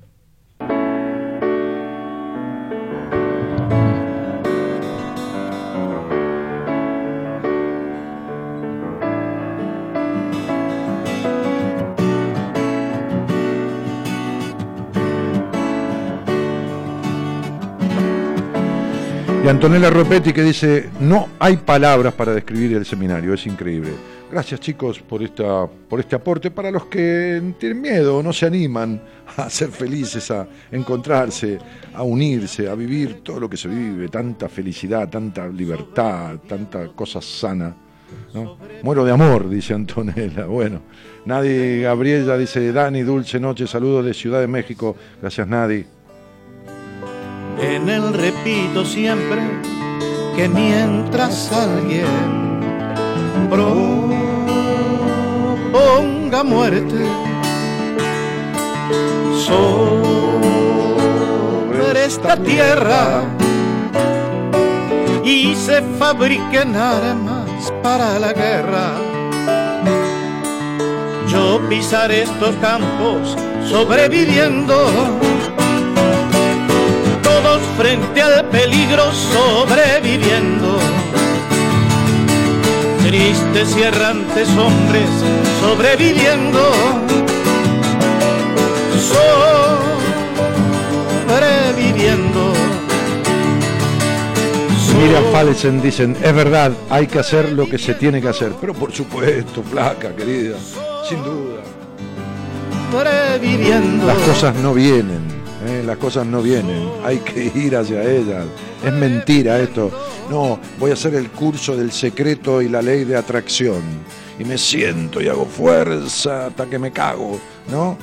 Eh, Buscando atraer, qué sé yo, los 100 mil dólares para comprarme una casa. No, flaca, tenés que ir a laburar, tenés que esto, tenés que lo otro, tenés que juntar la guita, tenés que juntar tu vocación, tenés que ser feliz gestando guita y juntándola y esto y lo otro. Y si no podés ser un. Y si, y- y si no lo lográs, al menos sé un inquilino este, rico y no un propietario pobre. ¿Mm? Y eso que yo Rico en vida. Como un jilguero. Eso que yo reí como un jilguero. Tengo cierta memoria que, Que me lastima. Déjalo, y no puedo olvidarme lo de Hiroshima. Cuánta tragedia sobre esta tierra. Hoy que quiero reírme apenas si puedo. Ya no tengo la risa como un jilguero ni la paz de los pinos del mes de enero. Ando por este mundo sobreviviendo. Y Susi Sapiraín dice, buenas noches Dani, descubrirte hace apenas dos meses y medio es como comenzar a despertar a mi vida a pesar de mi edad. Mil gracias Dani, un saludo desde Las Piedras, Uruguay. Es mejor despertar tarde que nunca. ¿Y tarde para qué, Susi? Tenía que ser ahora, flaca. Deja de eh, mirar para atrás y viví el presente que es lo único que tenés.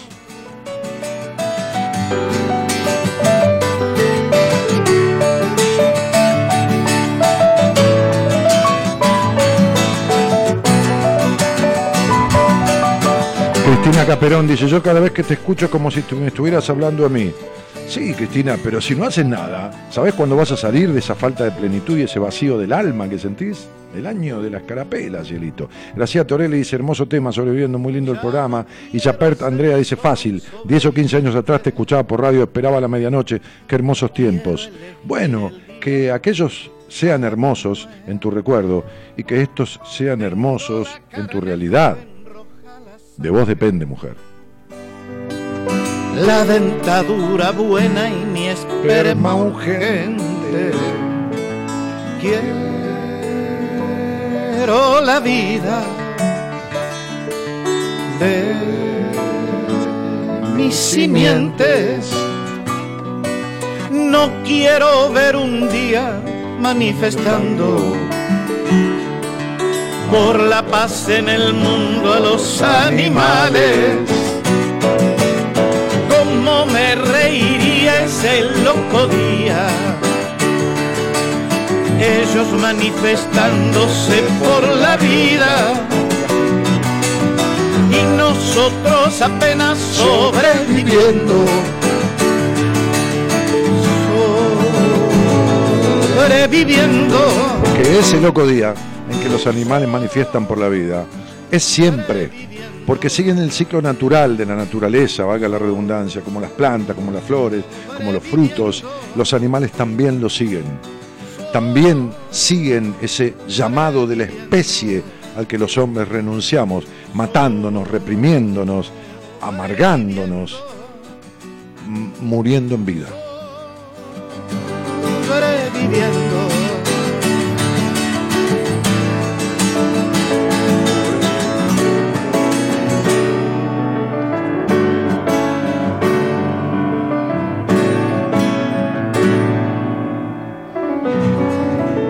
Cristina Caperón dice, jajaja, ja, ja, Chan, es así.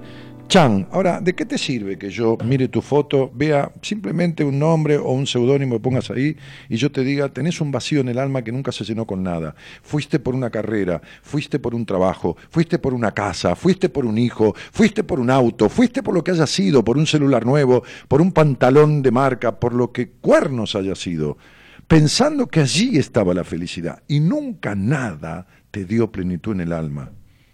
No te mueras así. Fíjate que me cuesta nada descubrirte. Y vos vivís con eso hace 25, 30, 40 años desde que tenés casi uso de razón, desde que perdiste la inocencia en la infancia, infancia que duró tan poco, tan nada, infancia que fue gris, donde cargaste con cosas que no debías cargar. Fíjate todo lo que te estoy diciendo de la nada. ¿Y vos qué haces con eso?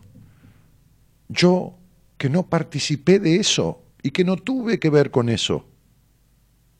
Te lo puedo decir y descifrar en un rato. Y vos hace decenas de años que lo vivís. Y no has buscado nunca revertir ese estado, salir de eso salir del encierro. Hola, buenas noches Norma, ¿cómo estás? Hola Daniel, buenas noches, ¿cómo estás? Mucho gusto y es un placer hablar con usted. Bueno, gracias, pero vamos a hacer una cosa. Acortemos la distancia y vos tuteame, no te importa. Vos Ah, bueno. Trátame de vos. ¿De dónde sos? Soy de Barracas. Bueno, qué lindo Barracas. Y, y estamos cerquita, yo estoy ahí nomás. Ah, no, no Este, sabía. eh, ¿por, por dónde estás en Barracas? Estoy en Más o- Patricio Sal 500, Ah, ah, mira. Avenida Patricio. Sí, sí, sí, conozco, conozco. El otro día estuve ahí, anduve eh, queriendo pasar por la casa de un amigo, a la cual no fui porque no estaba, pero quería conocer el barrio donde vivía, en unos edificios nuevos que están frente al Pargatas, ¿viste? A lo que era la fábrica. Sí, hermoso. Es muy lindo, sí, hermoso. sí, sí, es una Sí, hermosura. están haciendo construcciones Sí, sí, muy sí. modernas. Sí, muy moderna. Ya voy a- Salen de, de la estructura habitual, digamos. ¿no? Totalmente, ¿viste? Esto como que era una fábrica y tiene esas puertas altísimas, como de 10 metros. Sí, ¿no? sí. Este, y, y voy ahí, voy a ir a la casa de Mingo, que es uno de mis amigotes, digamos, este, que se mudó ahí hace poco, así que voy a ir a tomar. Bueno, cuando ande por el barrio, me gustaría, lo invito a tomar un cafecito acá. Qué linda. Y sí, Normita, la verdad que lo admiro. Muchas lo admiro y, y cuando haga el seminario, si Dios quiere, pienso ir. Bueno, dale. Escuché que en marzo. En marzo. Normita, vamos a hacer una cosa, vamos a romper las normas, que es lo que nunca has hecho, ¿no? Sí. Rompamos las normas. Entonces, vos tratá, tratá, intentá y lográ tratarme de vos. ¿Ves cómo volvés al usted? Bueno, ¿Vos cuántos años tenés? y 68. Bueno, me llevas unos pocos, así que que no vamos a estar tratando de usted si somos prácticamente coetáneos. Eh, ¿Cuánto hace que escuchás el programa? Y hace más o menos cuatro o cinco meses. Muy bien. ¿Y quién te, y quién te, te- te trajo hasta acá? ¿Quién te quiere Y me trajo poco? la enfermedad de tinnitus. Me trajo la enfermedad de tinnitus que me detectaron. Entonces este, yo le decía al médico que no podía dormir por el zumbido durante las noches. Y él me dijo, bueno, escuchá radio. Yo hacía muchos años que no escuchaba radio. ¿Y a, a quién escuchabas en esa época?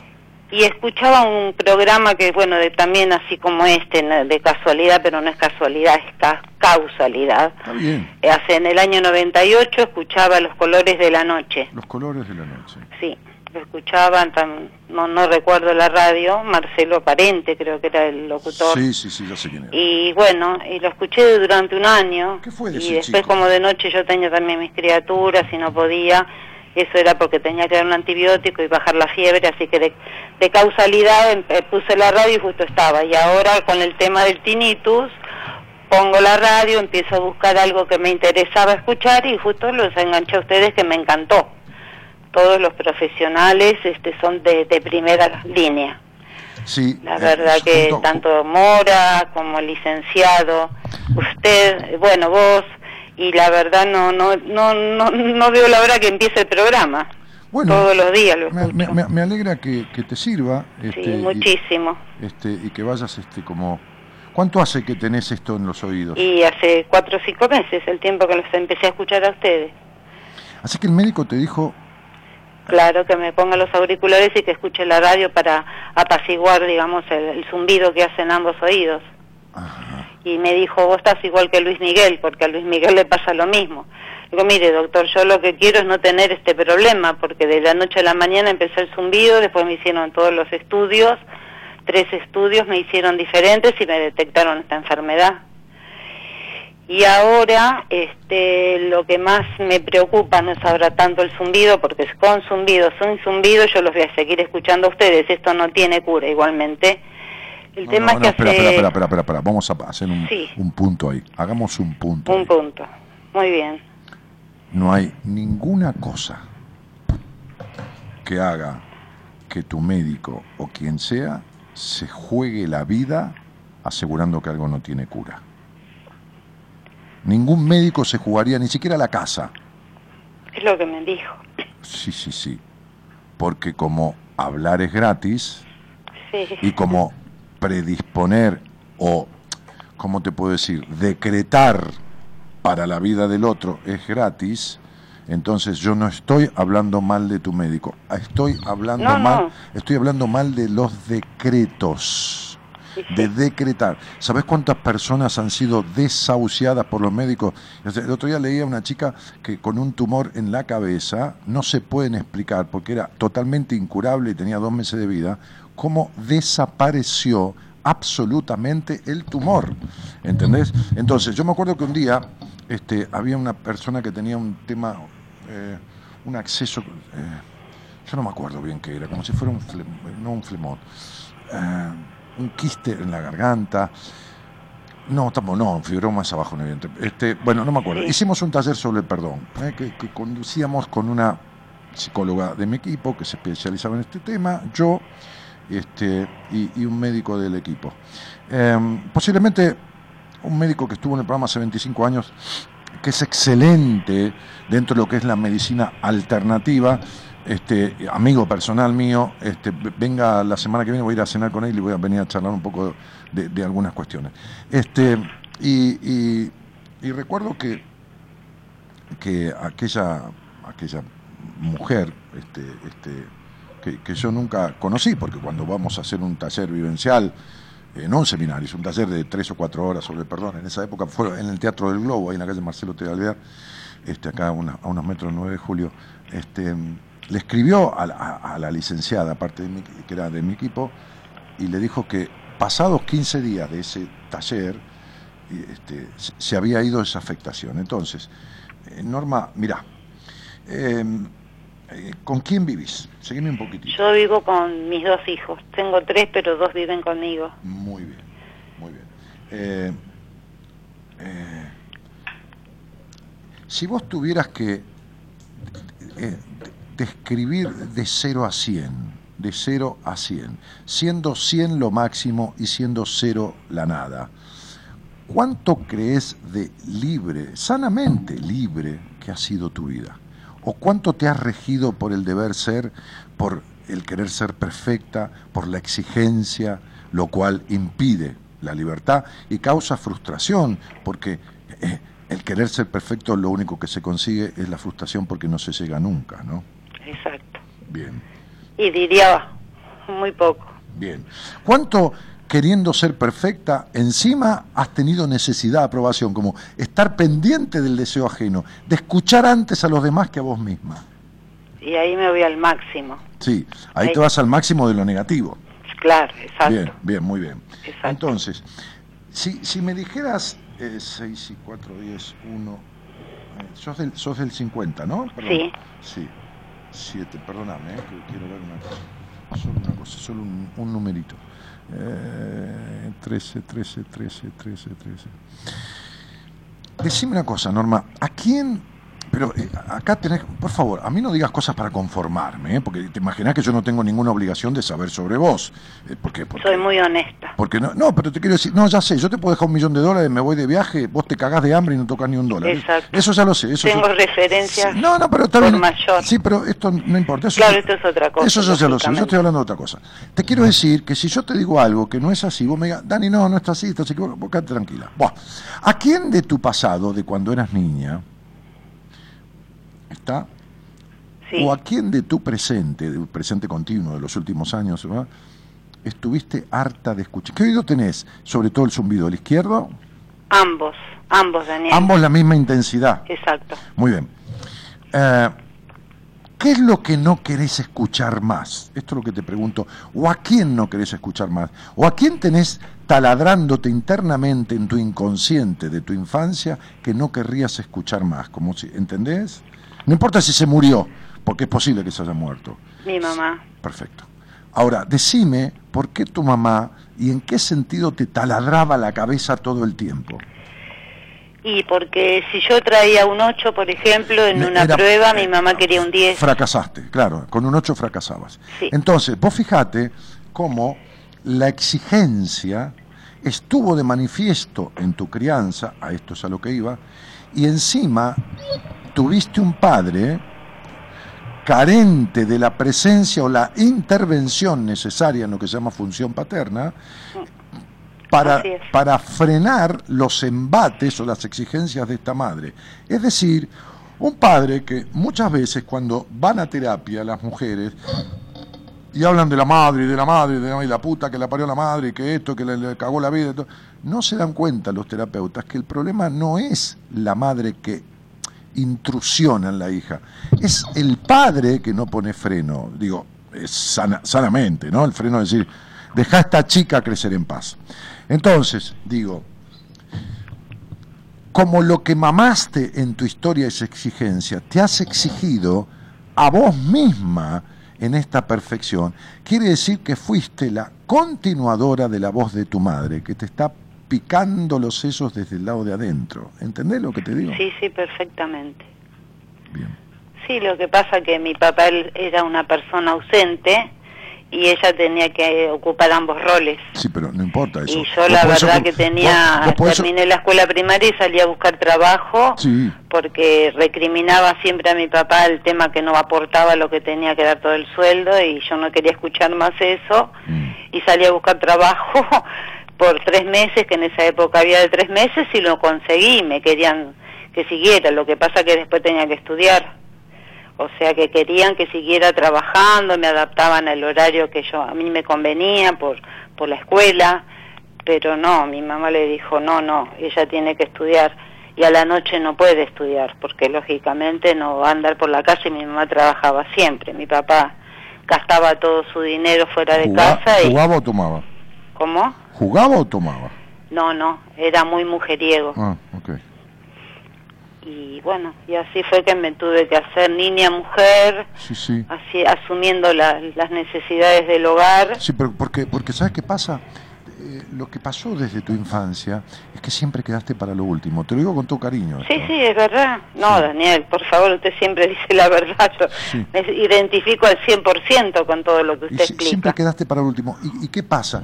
Que cuando uno, eh, a ver, cuando uno no resuelve cosas, porque, porque uno no, no, no, no tampoco es, viste, uno, como digo siempre, uno no se puede operar a sí mismo, ningún cirujano se abre al medio con un bisturí y se opera. Pero cuando uno no, no puede resolver ciertas cosas, las repite.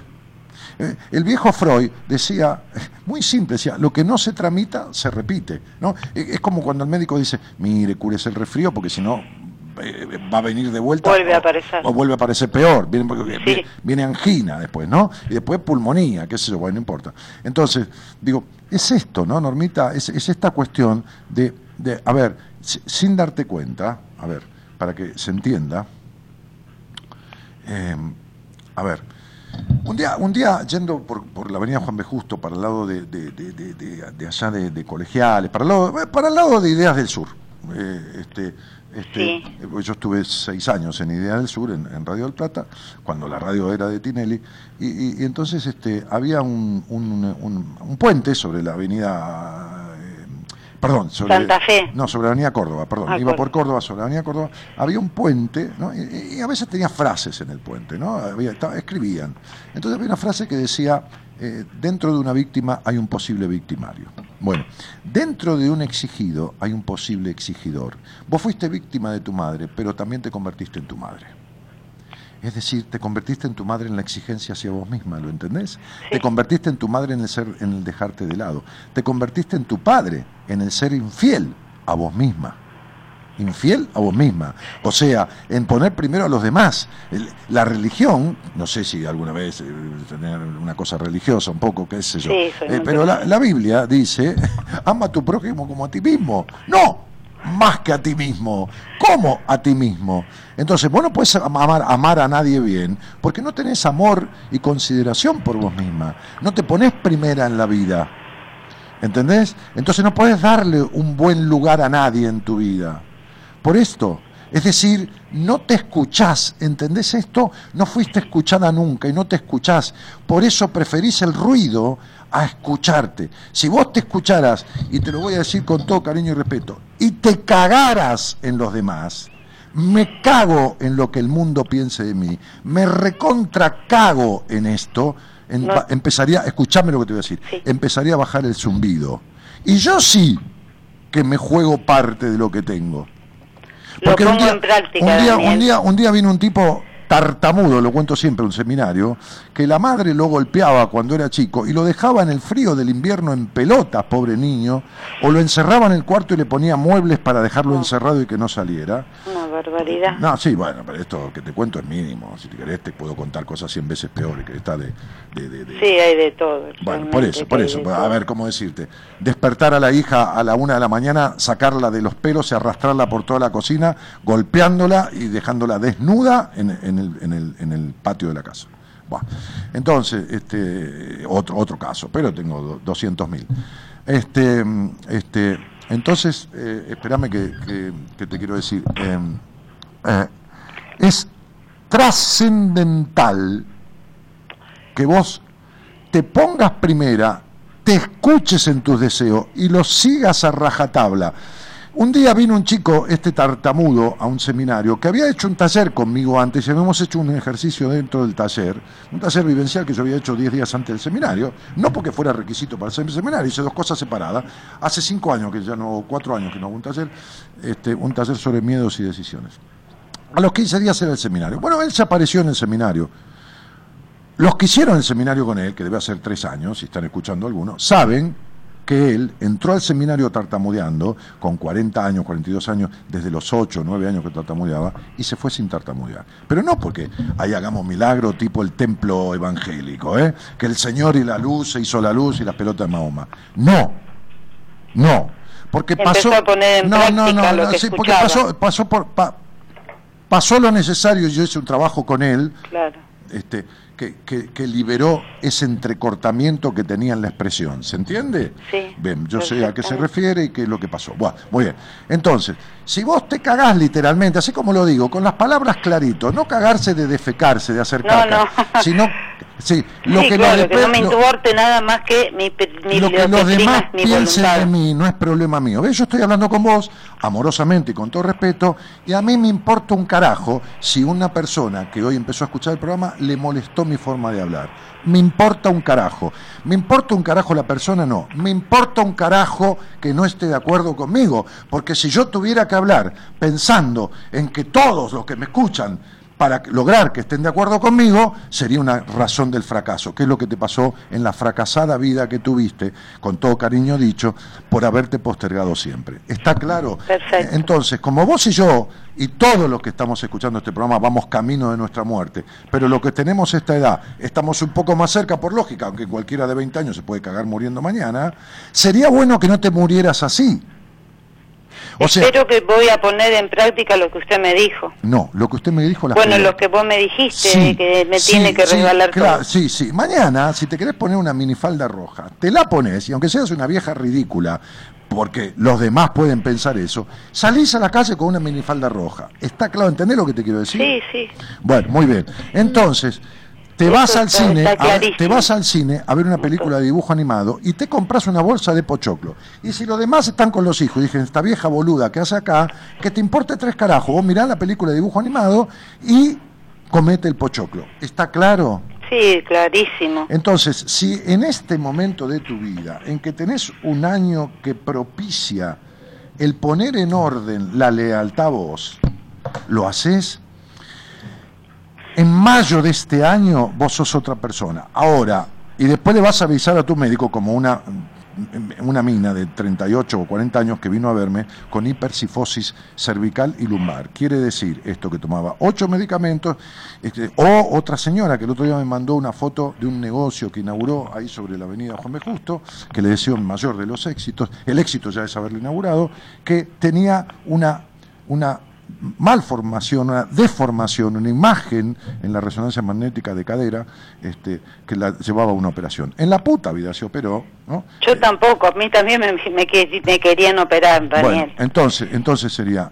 Todo eso también lo a- tengo, A, a veces, a veces es necesaria la, la intervención médica, por supuesto, y muy necesaria, y yo las he tenido, y está muy bien. Pero si las enfermedades que tienen connotaciones muy fuertemente emocional no son atendidas también desde lo emocional, con lo clínico solamente no alcanza.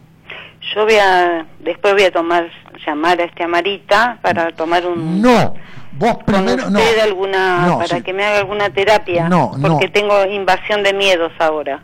Ah, bueno, entonces eso Eso es una cosa que me agarró hace dos meses porque estuve frente a frente con la muerte porque murió el papá de mis hijos Ajá. y yo estuve con él, lo acudí, hice lo que pude y bueno, y en una hora se fue y ahora yo estoy invadida con miedos. Pero él, él- él- él- vivía con vos. No, no vivía conmigo y justo había venido acá ese día Pero ¿y, y qué murió?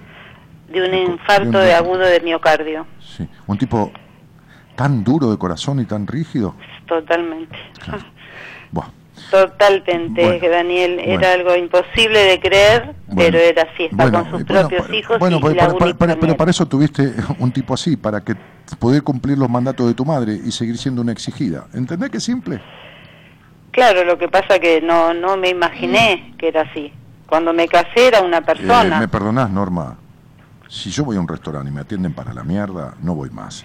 Y si yo me caso con alguien que después de casarme se transforma en lo que carajo Diez sea, años tardó en, en cambiar, ¿eh? Eh, yo no yo 10 no- años yo ya no- tenía- Yo, yo no espero, no, eh, te cuesta escuchar porque nunca te escucharon. Entonces, yo no espero que nadie cambie. ¿Sabes por qué? Porque se me va la vida. Le doy el teléfono y le digo, si cambias algún día, ven a verme. Y si yo estoy, vamos para adelante. Y si no estoy, que, que te cure Lola. ¿Entendiste? Tiene razón. Bien. Entonces, viviste postergándote y resignando tu vida, esperando que los demás cambien, siendo como los demás querrían. Ya, basta de esto. Sería, deja de buscar morirte de la misma manera que naciste. Bajo la- Perfecto. Ok, te mando un beso. Ok, un gran cariño y de- Chao. sumamente agradecida, No, por Daniel, favor, por todo. ¿eh? Nos vamos. Una eminencia. Juan, te recibo si querés y, y- y me estoy yendo. Eh, voy- vamos a trasladarle el programa al señor Imperial.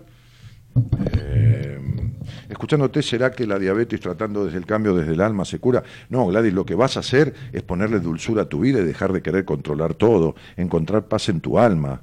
Eh, yo no sé, yo no puedo revertir si se va, si, se va a revertir una, una enfermedad que, que, que, que- pero, pero sí que no vas a hacer comas diabéticos o no vas a estar aumentando tu insulina seguramente, pero para esto necesitas dejar de querer tanto controlar absolutamente todo y dejar de vivir tan amargamente la vida, ¿no? O no ponerle dulzura a la amarga vida que viviste, ¿no? Buenas noches, Dani, necesito ayuda, María Adriana, y hablaremos el miércoles. Gracias a Torre dice que bueno, aunque nadie te acepte, me pasó, Dani, y realmente los demás no tienen arte ni parte en mis decisiones. Costó y cuesta aún, pero vale la pena. No, no vale la pena, Graciela, deja de joder con la pena. Vale el gusto. Qué pena. Analía Guadalupe Chicone Ponce dice, yo pedí una entrevista dos veces, me la otorgaron y soy del interior. No entiendo, te lo otorgaron. A cualquiera que pida una entrevista conmigo le van a decir que sí. Eh, para verme en privado y pa- para salir al aire, lo mismo. Qué palos para mí, Dani. Diana, mira, eh, ¿querés que te diga una cosa? Yo te digo con todo mi cariño, me tenés podrido. Pero ¿sabes en qué sentido me tenés podrido? En que sos la queja viviente, la puta queja viviente y la puta víctima de todo, y todos los palos son para vos, y todo el mundo te caga y sos la sufriente y no haces una mierda para arreglarlo. ¿Entendiste? Martín Llanesa dice, abrazo flaco desde Punta del Este. Martincito querido, ¿cómo está? Uno de mis amigos, ¿volvés el jueves para, para cenar? Es el cumpleaños de Tono Américo. Te mando un abrazo, que tengas buen, buen, buen viaje de retorno, creo que estás volviendo. Este, sí. Eh, ¿Cómo le va? ¿Qué dice? ¿A Diana se lo dijo así eh, indirectamente para ver si lo casaba? ¿El qué? Lo que le dijo recién a Diana. ¿Que me tiene podrido? Sí, fue se lo dijo indirecto para ver si lo casa al vuelo, Porque ¿no? trabaja de víctima todos los días. ya traba- A mí que, me- que me llene el chat de, de cosas, está bárbaro. Si, si alguien mira el programa y dice, uy, cuánta gente que le escribe a este tipo. A mí me viene bárbaro. Sí. Pero ella no sale de la puta queja. De la puta queja, del puto sufrimiento, de todo, eh, el palo es para mí, todo esto para mí. Y no hace una mierda de nada. ¿eh? Eh, sos un ángel de este universo, me dijo Eh, Cecilia. Ángel de este universo. ¿Qué, qué novela esa? La daba, era de Alberto Migré. La daba Canal 9, el de la palomita. Eh, sí. Gracias, Ceci. Qué buena novela esa, qué recuerdos, ¿no? Sí. Con María Mariana del Valle, Barneche y interior del país eh, de existimos. ¿Qué quiere decir? ¿Que no la llamamos? ¿No la llamó a la Barneche? Y, ¿qué, qué- qué interior del país? Yo hablo con todo el mundo. Este, Sí. eh, me, me- me resulta un, Todos estamos en el me interior del resulta un país. comentario fuera de lugar. Este, como Dios vive en Buenos Aires. eh, No creo. ¿A qué se refiere, Comito? Ay, Comito, eh, Ahora viene el- nuestro asesor Comito. Viene. Y nos explica. Chapert Andrea dice: El tinnitus, ahora entiendo, apareció cuando dejé de escuchar. Claro, por supuesto. Ah, nuestro- había quedado anotado y como había gente lista no. Bueno, ¿Y, pero- qué, y qué tiene que ver que, que sos del interior? ¿Por qué decís eso? Eh, escuchame una cosa, eh, Comito. Está allá, eh, viene. Ahí está. A ver. Ahí está, Comito, ahí está. En la, en- en- Cada uno tiene que hacerse responsable de lo que dice. Entonces esto está diciendo que yo subestimo a la gente que es del interior. A mí no me des más con ella, que no hable más y sacala del chat, fuera de este programa. Porque ni me conoce me está insultando, me está diciendo que yo discrimino. Te podés ir a la mierda, hermanita. Yo no discrimino a nadie. ¿Está claro, María del Valle y Berneche? Te vas a cagar. Sacala del chat. Y no la llames nunca más. Ahora, si querés pedir una entrevista conmigo, la pagás, que vale tres lucas, y te sentás y pagás los tres mil pesos que vale sentarse conmigo una hora. Pero vos no tenés ningún derecho a prejuzgarme a mí. Porque yo hablo con gente de todos los niveles sociales, de todas las profesiones, de todo el país y de todo el exterior. ¿Me equivoco, señor? Jamás. La mayoría son del interior. Perfecto. La mayoría son del interior. Claro, Dios atiende en Buenos Aires. y toda- No, la mayoría son Una del interior. prejuiciosa de mierda. Entonces ahora si querés, pagás una entrevista conmigo, pagás la hora para hablar conmigo y si no, anda que te cure Lola. Lo que mata la humedad, decía el, el aviso. ¿Se acuerdan? Bueno, anda- esto es lo que anda- mata la anda- ansiedad. ¿no? Anda que te cura Lola, por, por los prejuicios. Además nació siendo prejuzgada. Y nació siendo juzgada. Y se crió en el prejuicio. Y entonces mirá como la mataron a palos y a palos mata. Entonces digo, no, no tiene ningún derecho a decir eso. Justamente a mí, que he viajado por todo el país, me he abrazado con gente de, de- de- de todos lados, he ido a Jujuy, he ido a Catamarca, he ido a La Rioja, he ido a todos los lugares donde he podido. Este, así que bueno. Y de todos los países ha recibido gente y recibe gente. Acá han salido gente de México al aire y de Puerto Rico una vuelta, ¿no? O de Sí, Venezuela. pero una en, este- en este seminario vino una señora de Chile, otra señora de Perú, que, que no son ni pacientes míos ni nada, gente de Jujuy, gente de Ushuaia. No, y, y aparte sin. cualquier cosa. Sin es- este. Listo, sacala y chao. Y entonces ahora, Sin condicionamientos tampoco. claro, ahora agarrá y paga una hora conmigo, este, y ganate el derecho a hablar conmigo ahora. Porque lo perdiste. El derecho, en, en- en- de prima facie, lo perdiste. Ahora compralo el derecho a hablar conmigo. Claro. Muy bien.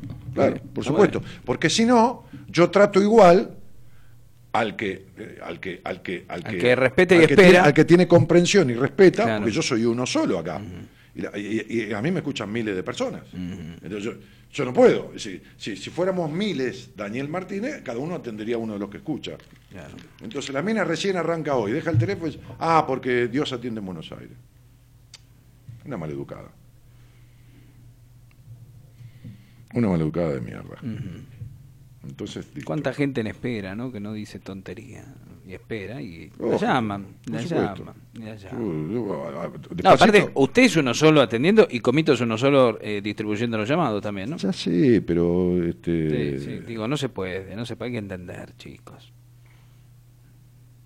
Hay que entender. Miriam Russo, tengo, si tengo la- toda razón, pero es difícil lograrlo, lo que yo estoy diciendo con respecto a hacer y todo esto. Buscate a alguien que te ayude, porque si lo querés arreglar solo no vas a conseguir nunca. Celeste Gutiérrez dice Daniel de Rioja, un beso enorme. Besos capo, dice Élida. Genio, dice Marisa Núñez.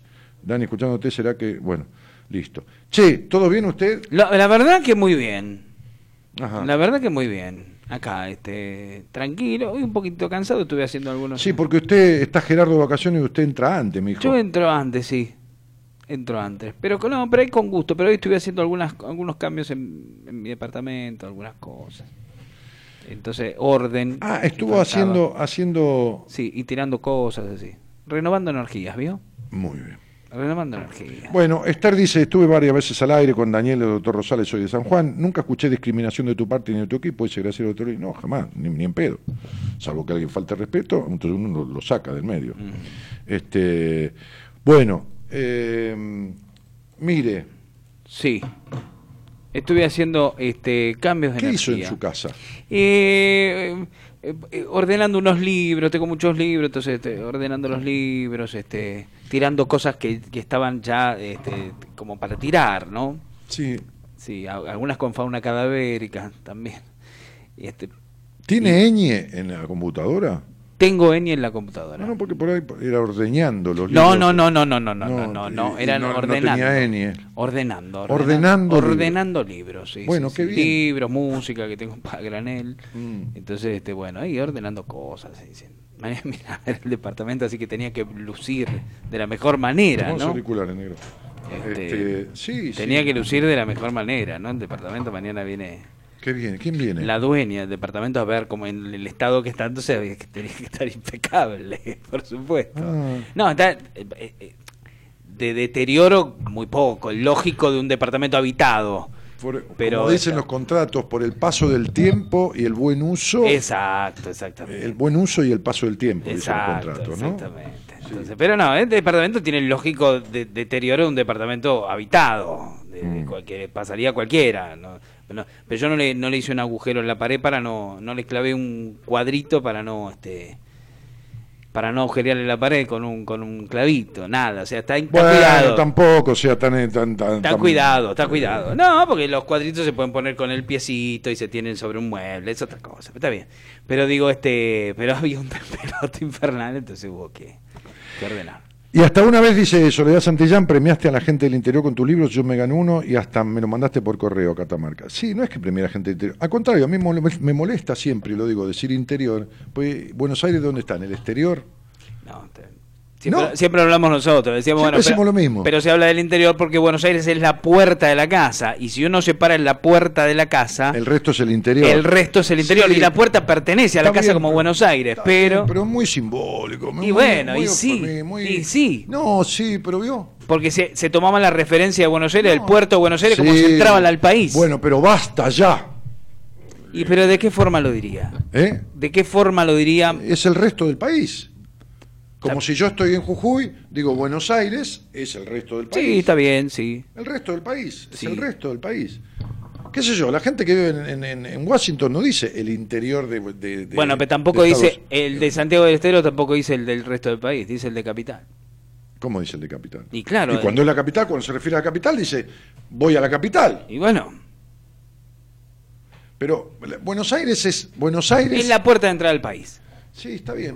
Y usted cuando se para en la puerta A ver, puerta- a ver, yo no estoy haciendo campaña política, No, quiero que me voten. tampoco, no es no, demagógico lo no, mío. No, no. usted tampoco, pero a mí me resulta como esta cosa, bueno, esto es y ustedes son el resto. Nosotros somos esto y ustedes el resto. ¿Se entiende? Bueno, Suena pero para la mierda. Eso se decía y se sigue diciendo. Pero a- ahora bastante menos, por lo menos antes se decía con mucho más de- desprecio. Y ahora es una cuestión ya Tengo que parar acá la conversación porque Mariana Toro dice, ¿Qué te dice? amo, te amo tanto, Dani. ¿Cómo es amar tanto? Y no sé, no sé, yo quisiera saber, ¿Qué ama tener envido esta chica? no sé, tampoco le voy a pedir una prueba de amor. Pero por ahí ama tener envido. ¿Eh? Ama tener envido. ¿Ama tener qué? ¿Envido? ¿Envido? Y no dice que ama tanto. Ama tanto. Ah. Por ahí ama tener el envido. Bueno, y para Juan un beso, dice. Ay, mi amor. Muchas gracias. Hoy me afeité, así que viene bárbaro. Bárbara Brunetti dice, ¿se acuerda de Susana Brunetti? Sí. Hace tiempo no te escucho, por algo he retomado. Retomó. Y se mucho vino, No, mucho. pa, Lo ve a usted y empieza a tomar otra vez. Tiene un problema. Tiene que ir a Un saludo, profesional. Juan. Hace rato no llego a quedarme a escucharte a la madrugada, dice Guillermo Carrizo. Ah, muy mal lo tuyo. Nosotros lo estábamos, estábamos Claro, hablando. Casi eh, que Juan sí. hace el programa para vos, flaco. No si te dormís con culpa no es nada. Me hubieses ¿eh? avisado que me iba de vacaciones dos meses antes, hermano. Escúchame, que vos estás ahí. Ah. Bueno, che, este. Matute Yúñez dice genio. ¿A usted lo frotan para de que le diga genio, Martín? Exacto lo que decís, esperé, hablé dos veces con vos, incluso me sugeriste hacerme los registros acá, chicos. Me los hizo María Gabriela. Este, sí, chicos, yo hablo con todo el mundo, qué sé yo. Bueno, che, este, Mariana Toro dice, lee el mío, no me retes. Ah, sí, ya leí que, que estabas enamorada. ¿De quién está enamorado? ¿Eh? ¿De quién está enamorado? Y que me dijo, te amo tanto. ¿Se enamoró de usted? Bueno, yo me voy a ir al Facebook de Juan, que es ¿Usted se viene para acá? ¿Se sí, viene para acá? la madrugada de Juan Imperial. Sí. Eh, me paso al Facebook de Juan. Estamos en vivo, pongo con imagen y sonido en vivo y en directo, en mi- como en Crónica mi TV. celular, acá Ah, está, ¿eh? este, y lo pongo ahí y Sí, y entra. me meto en el de Juan. Ahí está, ahí está, ahí está, así, con, con esa con esa poesía que lo caracteriza. Me voy con la música a otra parte. ¿Se va con la música? ¿Con qué se va? ¿Con qué, se, con qué música se va? ¿Con qué, qué- con qué se iría en el auto ahora oyendo? ¿Qué? Aspen. Eh, voy a poner Aspen, exactamente, en el Yo lo- 102.3. Yo lo veía, veo. estoy aprendiendo, estoy aprendiendo, Martín. Sí, sí, sí. Lo escucho La tengo clavada. ¿La tiene clavada? Sí. ¿En el auto? Sí. Es jodido porque medio incómodo después para manejar, pero bueno, ¿qué va a hacer? Señores, arrancamos, dale, dale.